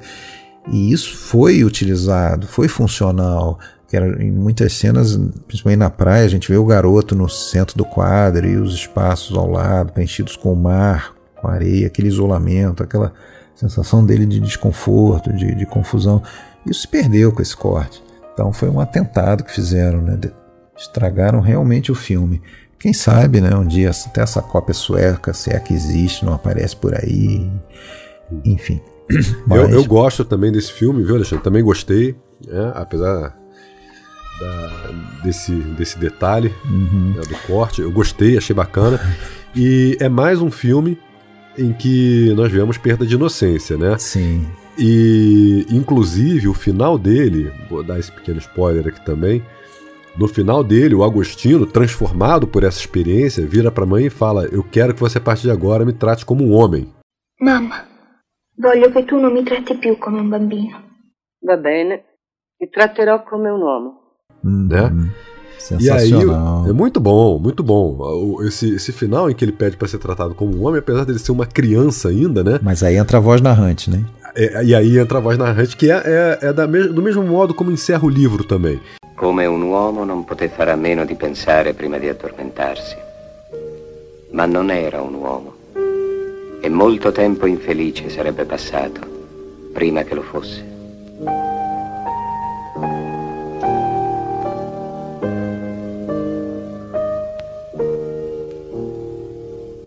Que diz que, como um homem, não pôde abrir, abrir mão de pensar antes de dormir, mas não era um homem e muito tempo infeliz teria passado antes que o fosse. Exatamente. É, é muito bom, é sensacional esse, é. esse, esse final. Um, do, um, dos garotos, em algum momento, fala uma coisa parecida né, com aquela do, da empregada Francesca no Belo Antônio, aquela coisa que a gente já comentou. Né? Cosa ti devo dire? Non è niente di speciale. Non ti hai mai visto due cani? Scarpa, faglielo vedere tu. Vieni Moro, glielo facciamo vedere noi. Mi fa solo metti la mamma di Agostino. e que ele não sabe o que quer fazer sexo, né? Então é, o garoto fala debochadamente: Ah, o que o galo fala com as galinhas, você nunca viu. Se eu não me engano, quem fala é o garoto que. Que ele quer ser. Que ele, que, que ele se Trípoli. espelha, que ele quer ser igual, ou é o Trípoli? Não sei, não, não, sei. Não, não, não, lembro mais os nomes dos garotos, a gente se confunde. Ótima fotografia do Aldo Tonte, né? Pena que é, esse trabalho dele se perdeu com esse, com esse atentado ao filme que fizeram. Né? E, e uma, uma coisa interessante, o, o Bolognini dizia: Eu sou como um ladrão, eu roubo às vezes um, um gesto do ator que nem ele está sabendo e tal. Ele mandou uma dessa para cima do, do Belmondo, é, que o Belmondo ficou uma arara com ele. Tinha uma cena que o, lá no Laviatia, né, Belmondo, o personagem do Belmondo, o Guido estava dormindo. Era para ele estar tá dormindo numa determinada cena. Então, no intervalo lá, ele passou por onde era lá o cenário, né, do quarto e tal. E o Belmondo estava dormindo mesmo, na vida real. Ele foi lá, chamou lá o, o câmera e tal, filmou, pegou filmou. Depois o ele ficou sabendo, ficou doido, né? Porque ele queria atuar, né? Ele não queria ser pego. e aqui com a Ingrid Tulin, aqui com a Ingrid Tulin consta que que ele sugeriu a ela, já que o filme seria dublado e tal, sugeriu a ela falar em sueco as suas falas, né? Porque ela seria mais natural falando em sueco. Né? Ela conseguiria passar mais emoção, uma coisa mais real falando em sueco. O filme ia ser dublado mesmo. Ela meio que falou: não, mas será? Não. Vai por mim. E depois ela agradeceu porque realmente ela ficou mais à vontade para falar, falar os seus diálogos em sueco. Um, um, outro ponto sensacional do filme, né, nesse processo de perda de inocência do Agostino, é quando ele é levado pelo, é, pelo outro rapaz, o Sandro, um dos garotos, né, o mais velho deles, e, e eles passam por uma casa onde atende a prostituta da região, a Tecla, uhum. né? Verdade. E ela rejeita ele, né? Porque é muito é. novo e tal. É que depois, depois eles voltam àquele local, é, porque ele arrumou o dinheiro, ele vai até o Sandro né, e fala pro Sandro assim: Não, vamos lá, porque você acha que a Tecla vai me atender? O Sandro queria assim: Não, claro que vai, é só pagar. E aí, quando eles chegam lá, o Sandro pega o dinheiro dele, vai com a Tecla, né? Com a vaca Tecla. E, e ele perde o dinheiro e perde a chance de se tornar homem, é, sexualmente falando, né? Pois é. É isso, cara. Eu acho um bom filme. Merece ser mais visto, merece merecia uma cópia decente, né, que fizesse jus ao seu scope. Pô, e aí, bom. vamos seguir, vamos para o último da noite, que é o A Corrupção, La Corruzione, filme de 63. E ora voi, uscendo da questo collegio, vi troverete di fronte, come del resto avete studiato, a due concezioni della realtà, quella cattolica e quella marxista. È inutile fare misteri. La realtà europea è questa qui, divisa in due parti. Non voglio dirvi starà a voi scegliere, perché voi, essendo borghesi, avete già scelto.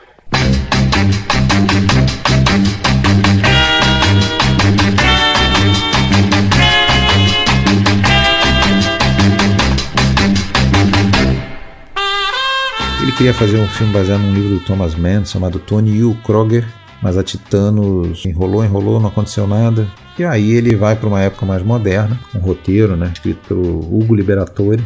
Mais uma vez, pela última, né, ele vai trabalhar com o Bini. E o Bini coloca a esposa dele no filme, né, que é a Rosana Schiaffino.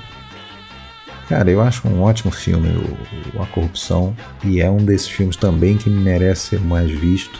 Trata de mais um jovem aí que perde a sua inocência, que se vê obrigado a seguir o, que se espera dele. A se adaptar ao que o mundo exige, né? E mais uma vez também um personagem que não se encaixa num, num universo masculinizante, né? nessa estrutura patriarcal, porque é, é um filho de um industrial que deixa o, a, os estudos, ele se forma, né? E e na hora de decidir, o pai quer que ele siga a carreira de industrial também, porque ele vai herdar o, o empreendimento. Só que ele revela que ele, na verdade, quer seguir a vocação religiosa, ele quer ser padre. Ho preso una decisione, papà, che riguarda la mia vita. E cioè? Ho deciso di entrare come novizio in un convento. O que cai como uma bomba pro pai, ah, né? Não, que... inimaginável, absurdo, sem condições. E o pai quase que debocha disso. E, ah, depois a gente conversa. Ah, você não vai ficar assim, não, imagina. É, e a solução pro pai é levar o, o rapaz numa viagem de barco com, com a Rosane Schiaffino, né? Que não fica muito claro exatamente o que, que ela é. Oficialmente ela ele já tinha visto ela lá no escritório, não sabe se é uma namorada, uma amante do pai. O pai, na verdade, a mãe dele existe, só que ela está internada numa clínica de, de, depressão, tá com problema. Ela também não se encaixa, né? É, é, mãe... O pai revela é. que, o, que o filho pensa um pouco como a mãe, é. tem as mesmas características. É, a gente vê que esse personagem do Alan Cuny, para mim, que é o Leonardo, o pai, né, é um dos porra, um dos maiores vilões assim que eu lembro ter visto nos últimos tempos. Ele manipula todo mundo, né? Ele é um tremendo de um canalha, né, cara? Ele, ele se mostra. Despreza a mãe que está internada porque é fraca, provavelmente. Até a gente é levado a crer que foi ele que deixou ela desse jeito, né? Nesse estado de, de saúde. É, ele não, não vai deixar o filho ser quem ele, o fi, filho quer ser, e ele manipula também a, a, moça, né? Porque a gente vê que ela não é do mal, a personagem da Patrícia, da Rosane Schiaffini, a gente vê que ela é do mal, ela até meio que acaba sentindo alguma coisa ali pelo rapaz, pelo Stephanie e tal, né? Mas ela também precisa ganhar o dela, né? Ela tá ali a serviço dele. E tem mais um cara, e tem mais um cara, né? Que é detonado por ele no filme, né? Isso é muito, muito marcante, assim, né? Que é o que garoto é o, contador o, lá, né? O garoto contador, exato. Que ele acusa de desviar dinheiro da empresa e o garoto e, e, pede que o garoto faça a reposição desse dinheiro em três dias e o garoto não, não ganha, ele não roubou, ele não sabe o que fazer, ele não tem esse dinheiro. E a solução que ele arruma é o suicídio. É. Eu até penso também, é mais uma dessas coisas que não fica dita, mas fica talvez subentendida, até entendo que talvez seja tenha sido ele próprio que deu o desfalque na empresa, né, o Leonardo. E aí, e aí ele bota a culpa no, no, no garoto, né? E, e, ele totalmente frio, né? Manda lá um negócio para a família e dá notícia para a família. Paga, paga o, o funcionário dele para não publicar no.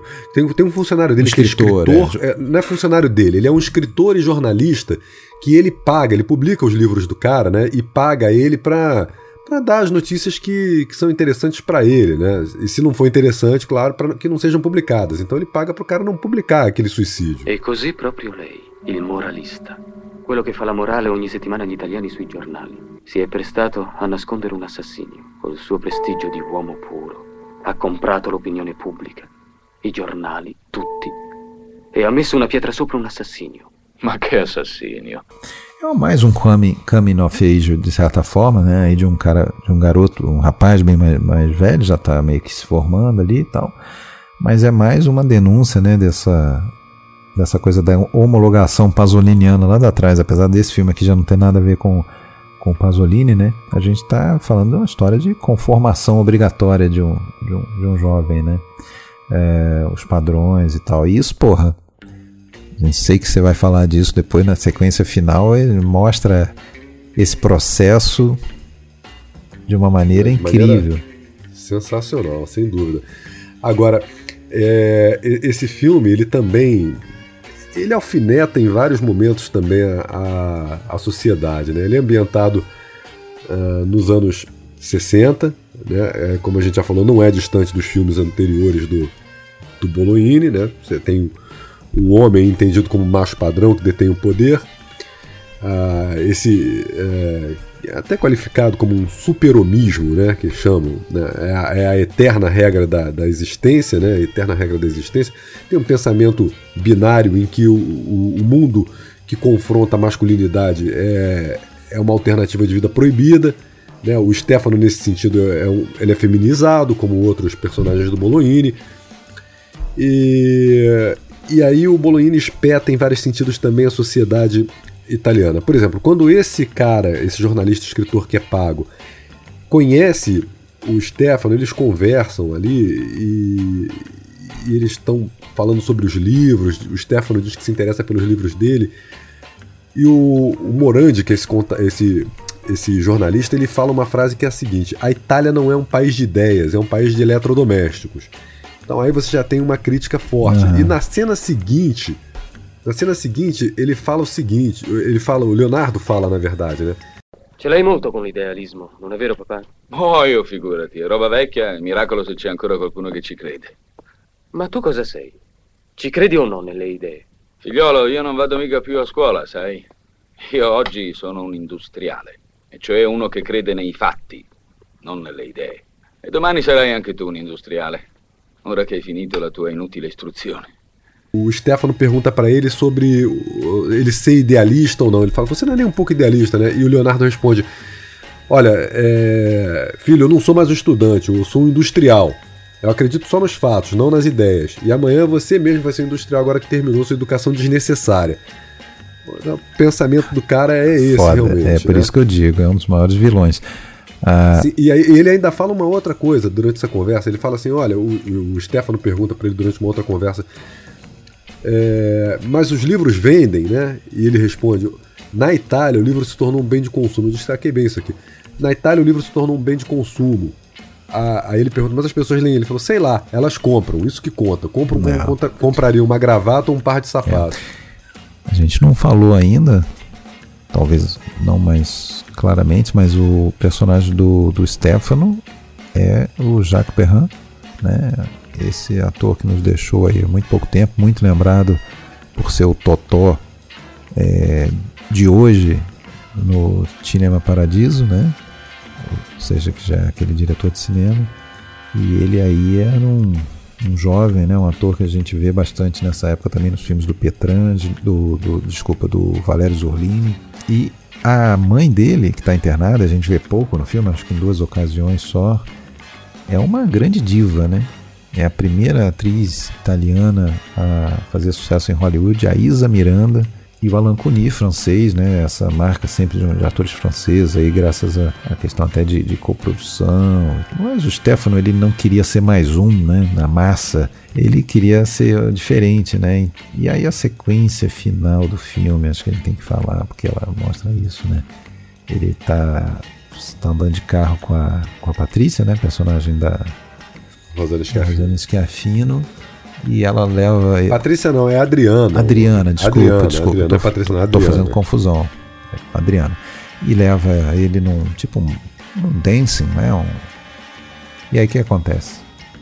E aí todos estão dançando ali um Hully né? E mecanicamente, seguindo um, Todo mundo um com- padrão. compassado ali, né? Um compassado, todos fazendo o mesmo passinho, né? E tudo mais. Da mesma forma. E, cara, sei lá, fica o quê? Uns três minutos mostrando aquilo ali? Plano e contraplano, né? O baile. E ele no carro. E ela, ela saiu do carro e foi pra lá, né? Ela saiu Ela do carro e foi falar o com o irmão. irmão, é. É. No baile. E ela disse que o irmão tava no baile. Então fica cortando ali do, do, do baile pro Stefano dentro do carro. E enquanto as pessoas dançam ali o mesmo passo, né? Padronizados, ali mostrando realmente uma. o símbolo de uma padronização, de uma standardização geracional, né?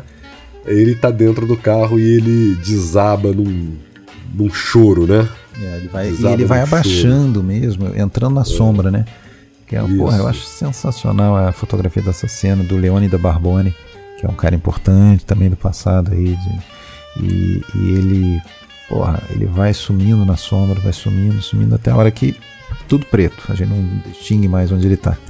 E isso acontece pouco depois dele dar o braço a torcer, né? Dele se entregar, que ele fala pra Adriana, é, eu vou fazer como, como o meu pai, né? O dinheiro é meu e eu vou cuidar dele. É uma fala mais ou menos assim. Hai ragione te, il mondo è quello che è e non si cambia. Oh, ecco, bravo. Io sono ricco e difenderò i miei quattrini, come fa mio padre. Finalmente l'hai capita. e beato te, cosa credi che i soldi si trovano per strada? Ele realmente se entregou. Realmente a sensibilidade, a feminilidade do homem, ela não era, não era uma opção, né? Nessa, nesse mundo tradicional, nesse mundo opressivo que o Bolognini quer mostrar. Agora, esse, esse filme também apanhou muito da crítica, uma crítica inclusive muito forte do Giampiero Brunetta, né? Que é um, um crítico muito conhecido, renomado. E, e a- e a- o entendimento é que, na verdade, esse filme foi pouco entendido, né? Foi pouco compreendido, ele não foi muito bem digerido, na verdade, né? Pelas pessoas, foi, foi é, subavaliado, mal interpretado mesmo. É. A gente encerra essa sequência de oito. Só queria dar uma rápida avançada de dois minutos para a gente já fazer um link aí com a, com a fase seguinte, porque ele vai daí meio que tirar umas férias aí de uns dois ou três anos ou quatro de filmes longos, vai fazer oito filmes de episódio nesse meio tempo. Né? O Ladona é uma coisa. La- a- a Ladona é uma coisa maravilhosa de 64 e vários outros, La Minha Senhora, aquela e, e, é, Lestreg, é, as bruxas, né? Ah, as rainhas, as fadas. Engraçado, né? A maioria deles tem títulos femininos e tal. Não é de graça. É, se explica isso pelo fato de que a comédia italiana sempre priorizou os protagonistas masculinos, né? Os Matatori, Vittorio Gasma, Tognazzi, Sordi. É, e, e os filmes de episódio eram meio que o terreno das histórias de mulheres, né? Geralmente eram, eram histórias com componente sexual, de, de, de- de repressão ou de fuga da repressão sexual, a questão de afirmação da mulher. Então, era um terreno dela, né? A própria Mônica Witt, que depois passaria a ser uma também ela uma grande protagonista dos longas da comédia italiana, ela começou com alguns filmes episódios aí, né? A parte cômica dela. É, e nesse meio tempo também ele vai se bandear um pouco para a ópera, né? Ele começa em 64, 65 na direção de óperas, né? E vai fazer disso uma, uma carreira tão importante quanto a de diretor de cinema, a partir daí. Pelo menos duas óperas montadas todos os anos. Vamos fazer um rankingzinho aqui do, dos melhores dessa primeira parte? Sim. É, eu vou botar em primeiro lugar o Belo Antônio mesmo, segundo Laviate, terceiro La Notte Brava, quarto Giornata Balorda, quinto Agostino, aliás, quinto Corruzione, sexto Agostino, é, sétimo Aranjatevi e oitavo Senilità. Tá. É, eu, eu acho o Belo Antônio melhor. Uhum. La Notte Brava em segundo. Uhum. Terceiro, La Viatia. Uhum. Quarto, La Corruzione. Uhum. Quinto lugar, La Giornata Balorda. Em sexto, Agostino sétimo Aranjatev e em oitavo lugar o Senilitá. Senilitá é, é o a mais fraco. Concordou, a gente... a gente concordou em tudo, só com duas inversões, do segundo, terceiro, quarto, quinto. É. É. Então tá, se a gente fizer é, um por aí, por aí, uma somatória, uma média aí, acho que vai, vai dar, dar uma... é, vai dar o Belo Antônio melhor, empate entre o Lanotte Brava e o e o Laviate em segundo e segundo e terceiro, empate entre o Corruzione e Jornada Valor em quarto, quinto, Agostino sexto, por aí vai. É. Uma sequência muito boa, vale a pena se você não, não viu esses filmes, correr atrás. E aí vamos depois é, completar essa. fazer o segundo, a segunda parte do podcast sobre os outros filmes, aí começando do filme de 1970, o Metelo, indo até ali mais ou menos o final da década de 70, mais ou menos uns oito filmes também. Guardamos você, agradeço você que ouviu a gente, espero que tenha gostado e até a próxima. É isso, até a próxima.